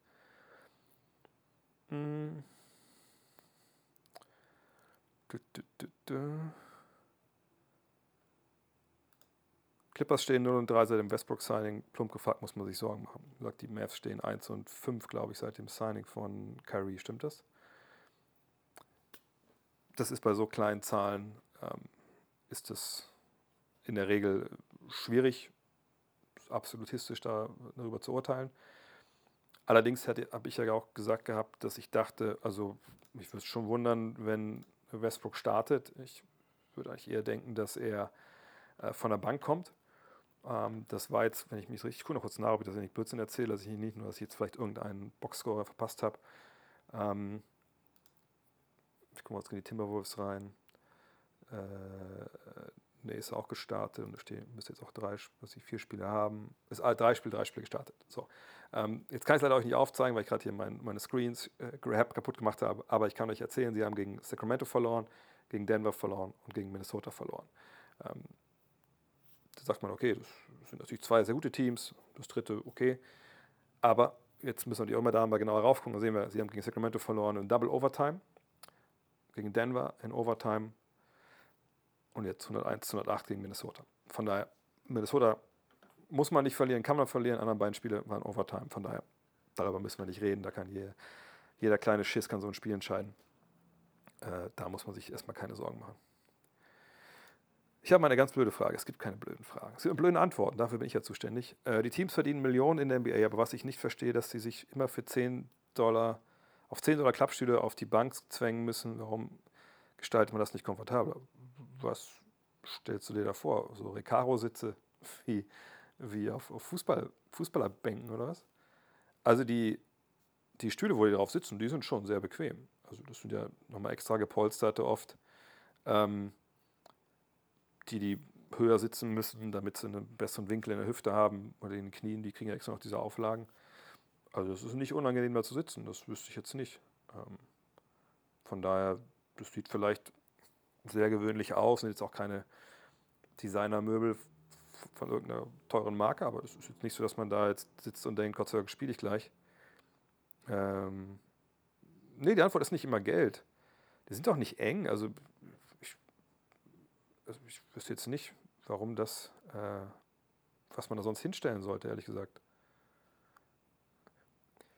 Kaum Platz. Ja gut, das sind natürlich relativ breite Jungs. Ähm, auf der anderen Seite, wie viel Platz brauchst du auf der Bank? Also ich fand es eigentlich immer ganz angenehm auf der Bank, wenn man auch relativ näher hat zu seinen Teammates und so. Also jetzt nochmal das so machen wie, wie in der Bubble, wo es ja mehr Platz gab. Weiß ich nicht, ob das so sinnvoll ist, ehrlich gesagt. Und ob sie jetzt dumm aussehen oder nicht, ist ja eigentlich egal. Ich sag mal so, wenn es wirklich da einen großen Unterschied gäbe, wenn Spieler irgendwie äh, da jetzt sagen würde, oh, das ist aber ein bisschen unangenehm hier, weil äh, der Jimmy, der, der stinkt oder so, dann hätte sicherlich irgendein Besitzer, der auf nicht auf jeden Cent gucken muss, da schon mal, äh, keine Ahnung, beheizbare Massagestühle hingestellt. Aber da es nicht passiert ist, würde ich nicht denken, dass das da irgendwie Probleme gibt. Ähm, bitte. So. Playoffs außer Reichweite nach LeBrons Verletzung außer Reichweite nicht. Ne? Aber ich denke, Stand jetzt ist es für meinen Begriff wahrscheinlicher, dass sie die Playoffs verpassen. Auch weil, wie gesagt, AD heute Abend nicht spielt. Aber deswegen, das ist ja das Problem mit diesen Sachen. Letzte Woche haben sie mich, habt ihr mich gefragt, ey, schaffen die Playoffs? Ja, ich denke, Play-In auf jeden Fall. Jetzt verletzen sich, verletzt sich ein Spiel, der andere ist jetzt wieder nicht da. Da muss ich sagen, ja, dann ist es wahrscheinlich äh, eher nicht so. Glaubst du, dass Snyder die Hawks wieder in die Spur bekommt? Das ist ein sehr interessantes Signing. Wenn ihr den äh, Premium-Podcast gehört habt, den ich vielleicht mit Dean aufgenommen habe, äh, den ich mit Dean aufgenommen habe, vielleicht habt ihr den gehört, ähm, so rum, ähm, haben wir beide gesagt, das ist komisch, ne? Ich denke nicht, dass er da hingeht, so, weil das ist eine Mannschaft, die Salary Cap technisch in den nächsten Jahren in der Hölle lebt, ne, mit ehrlich gesagt also viel, viel ne, finanziellem Commitment für Spieler, wo man denkt, ob die jetzt weiterbringen, ist immer eine ganz andere Frage. Ähm, von daher, boah, fand ich das schon schwierig. Ich dachte, es wäre beste Situation geben und dann vielleicht Dallas nach der, nach, dem, nach der Season. Jetzt hat er unterschrieben da auch, relativ lange Zeit. Ähm, und ich habe heute was von John Hollinger auch gelesen, sagt hat, naja gut, ähm, es ist natürlich auch vielleicht so, dass er sich auch ein gewisses Mitspracherecht hat geben lassen, äh, was so die personellen Entscheidungen angeht. Und das kann ich mir gut vorstellen. Wenn jemand wie er da hingeht, dann muss man ihm auch sagen, pass auf, äh, wir beziehen nicht in alle Entscheidungen mit ein, hier kadertechnisch. Was nicht bei jedem Trainer der Fall ist, muss man auch ganz klar sagen. aber trotzdem denke ich mir so, ja gut, mit Trey Young, an Trey Young würde ich mich nicht binden wollen. Ähm, dann ist es so, dass natürlich jemand wie John Collins seit ewig schon, schon getradet werden soll, die kriegen ihn nicht getradet. Ich bin gespannt. Ähm, ich glaube nicht, dass es schadet, ihn zu haben, weil er jemand ist, der ein toller Coach, ein solider Coach ist äh, und sicherlich auch ähm, ja, denen weiterhelfen wird. Aber ich denke wahrscheinlich erst dann äh, im Sommer mit gewissen Umstellungen, auch personell, dann ist es vielleicht äh, wahrscheinlicher zu denken, dass es da vorangeht. Aber jetzt so, wenn nur, dass der Trainer kommt, alles bleibt gleich und dann, äh, dann, nee, dann, dann weiß ich nicht. Das, das glaube ich nicht. Hm. Du, du, du. Was haben wir denn noch? Die Sache mit John Morant hatte ich vorhin schon kurz drüber gesprochen. Äh. Glaubst du, die Knicks packen die erste Runde gegen die Cavs? Sollten es dazu kommen? Finde der Entwicklung doch positiv überraschend. Ich habe das ja, als ich in New York war, auch getwittert, dass es einfach krass ist, da im Garden denen zuzuschauen. Äh, da zumindest die Woche war es super. Also geile Energie, Vollgas-Basketball mit Herz und Seele, Garden warm kochen. Richtig gut. Also wirklich auch, muss man sagen, bei aller Schelte, die auch Tim, Tom Thibodeau sicherlich auch in den letzten Jahren so bekommen hat, auch berechtigterweise, berechtigterweise muss man sagen, ja, aber jetzt läuft echt gut. Äh, und das Team, was auch seine Handschrift klar erkennen lässt. Ähm, aber wie gesagt, jetzt, wir müssen nicht darüber unterhalten, ähm, wer eventuell in den Playoffs gegeneinander spielt und wer da gewinnt, weil wir einfach nicht wissen, wer dabei ist, wer, wer fit ist. Sie werden Außenseiter, das sagt ja nicht nur die Tabelle dann aus, sondern das äh, sieht man ja auch vom, vom Standing her. Ähm, ähm, würde nix Cavs aufs Nix gehen? Ja, kann, kann ich auch verstehen, klar, warum nicht? Aber äh, alles in allem, ähm, die Cavs sind schon für mich, wenn es so um so Tier geht, so Tier im Sinne von, das können wir vielleicht nächste, nächste Woche mal machen, also eine Top-Favoriten auf dem Titel, also, also die ein, zwei Top-Favoriten, dann die Favoriten und dann vielleicht so ein, zwei Dark Horses, dann würde ich sagen, in der Eastern Conference sind die Cavs das Dark Horse auf die, Plan auf die Conference Finals. Ähm, und die Knicks ich meine, das letzte Mal, als wir Julius Randle in den Playoffs gesehen haben, ich glaube, hätten viele Knicks-Fans ihn sofort gerne auf eigene Kosten ein Uber gerufen, dass sie ihn nach LaGuardia fährt oder äh, an einem anderen Flughafen, dass er sofort irgendwohin verschifft wird und hoffentlich kommt er nicht wieder. Jetzt, hat er natürlich, jetzt haben sie natürlich mit äh, Jalen Brunson jemanden, der da auch für Playmaking sorgen kann und auch mal äh, selber sich Würfe kreiert. Von daher ist man da auf jeden Fall besser äh, unterwegs. Aber ähm, wie gesagt, wir, wir sehen noch, noch, wir haben noch keine Ahnung, wer verletzt ist, wer spielt, etc. Von da, da müssen wir noch ein bisschen warten, bis wir über, ähm, über die Playoffs reden. Auch genauso geht es um die Kings. Ähm, Kings müssen halt defensiv da einige große, große Fragen beantworten. Und da hätte ich eine Menge Fragen. Aber wenn du natürlich an Platz 3 in die Playoffs gehst, oder auf Platz 2 sogar, und kriegst ein relativ easy Matchup, vielleicht ne, klappt es dann auch mit Offense, keine Ahnung. Äh, aber auch da ist es einfach viel zu früh, weil wir die Matchups halt nicht kennen. Ähm, und die Sachen können wir uns alle unterhalten, wenn wir dann im, im April eventuell unterwegs sind. So, und jetzt würde ich eigentlich ganz gerne, doch keine Fragen mehr da sind. Ich könnte gerne ein, zwei Fragen reinstellen vielleicht, aber ich muss um Viertel vor hier eh raus, weil ich dann noch runter, mich lange Hose anziehen muss, ein bisschen frisch machen. Und dann geht es äh, zu Miami gegen ähm, Philadelphia, wo ich mich äh, sehr drauf freue. Ähm, ich gucke mal, was ich euch nebenbei. Das wäre echt toll, wenn ihr da mal raufgehen könntet, einfach auf den Link, den ich gleich schicke äh, eben von ähm, der T-Touch Connect Solar. Ähm, einfach weil ich einfach, also erstmal eine geile Uhr ist und zweitens, weil Tissot ein geiler Sponsor ist. Aber also kommt auch Fragen rein. Ich suche nebenbei das, den Link aus. Ich bin akkreditiert. Äh, ja, genau. Also Akkreditierung hatte ich schon. Das ist schon mal ganz gut gewesen. Äh, das war jetzt nicht, nicht, also in New York manchmal ein bisschen schwierig. Da hatte ich ein bisschen Pech. Äh, ich hoffe, dass ich vielleicht auch, wie gesagt, in die Kabine darf, obwohl das eigentlich heute total scheißegal ist. Ähm, weil äh, im Endeffekt äh, leider Gottes, ähm, muss ich das sagen, ähm, ja, jetzt ist ja, also da gesagt, bei nix war es blöd, da konnte ich nicht in die Kabine, da hätte ich ja mit Hartenstein gerne mal gesprochen, aber das ging halt nicht. Äh, jetzt in, in Orlando, klar gibt es auch zwei Jungs, denen ich gerne sprechen würde, äh, aber da habe ich auch andere Kanäle als über die NBA. Ich hoffe, dass das klappt. Ähm, aber ja, auf jeden Fall ein paar Fotos posten, denke ich mal, aus der Arena. Da kenne ich mich ja aus, da war ich ja bei drei NBA Finals äh, wochenlang hier Ähm, das ist ein bisschen, das ist irgendwie ganz geil, immer da durch, durch die Katakomben zu laufen. Dann denke ich mal an 2011, äh, vor allem natürlich auch 2012, 2013 war natürlich auch, auch sehr geil. Utah, die positive Überraschung des Jahres. Ähm, ne, ich würde schon sagen mittlerweile die Kings, weil das die am Platz 2 oder 3 sind im Westen. Das hätte ich, hätte ich nicht gesagt, nicht gedacht. Gut, in diesem Sinne dann bis morgen. Ich lasse mir jetzt hier das Anglerdateien gleich erzählen von meinem Bruder, was er eigentlich alles rausgezogen hat aus dem, ähm, wenn er keine Fotos hat, glaube ich ihm das eh nicht, aber was er alles rausgezogen hat hier aus dem Meer, oh Gott. Äh, und dann sehen wir uns nächste Woche wieder. Ansonsten folgt mir gerne auf Instagram und so, da haue ich einfach auch äh, ich einiges an Content noch raus. Äh, und dann schauen wir weiter. In diesem Sinne, Leute, haut rein, euch noch einen schönen Abend und äh, bis zum nächsten Mal. Vielen Dank für alle Abos und, und alle äh, neuen Follower etc. Ciao.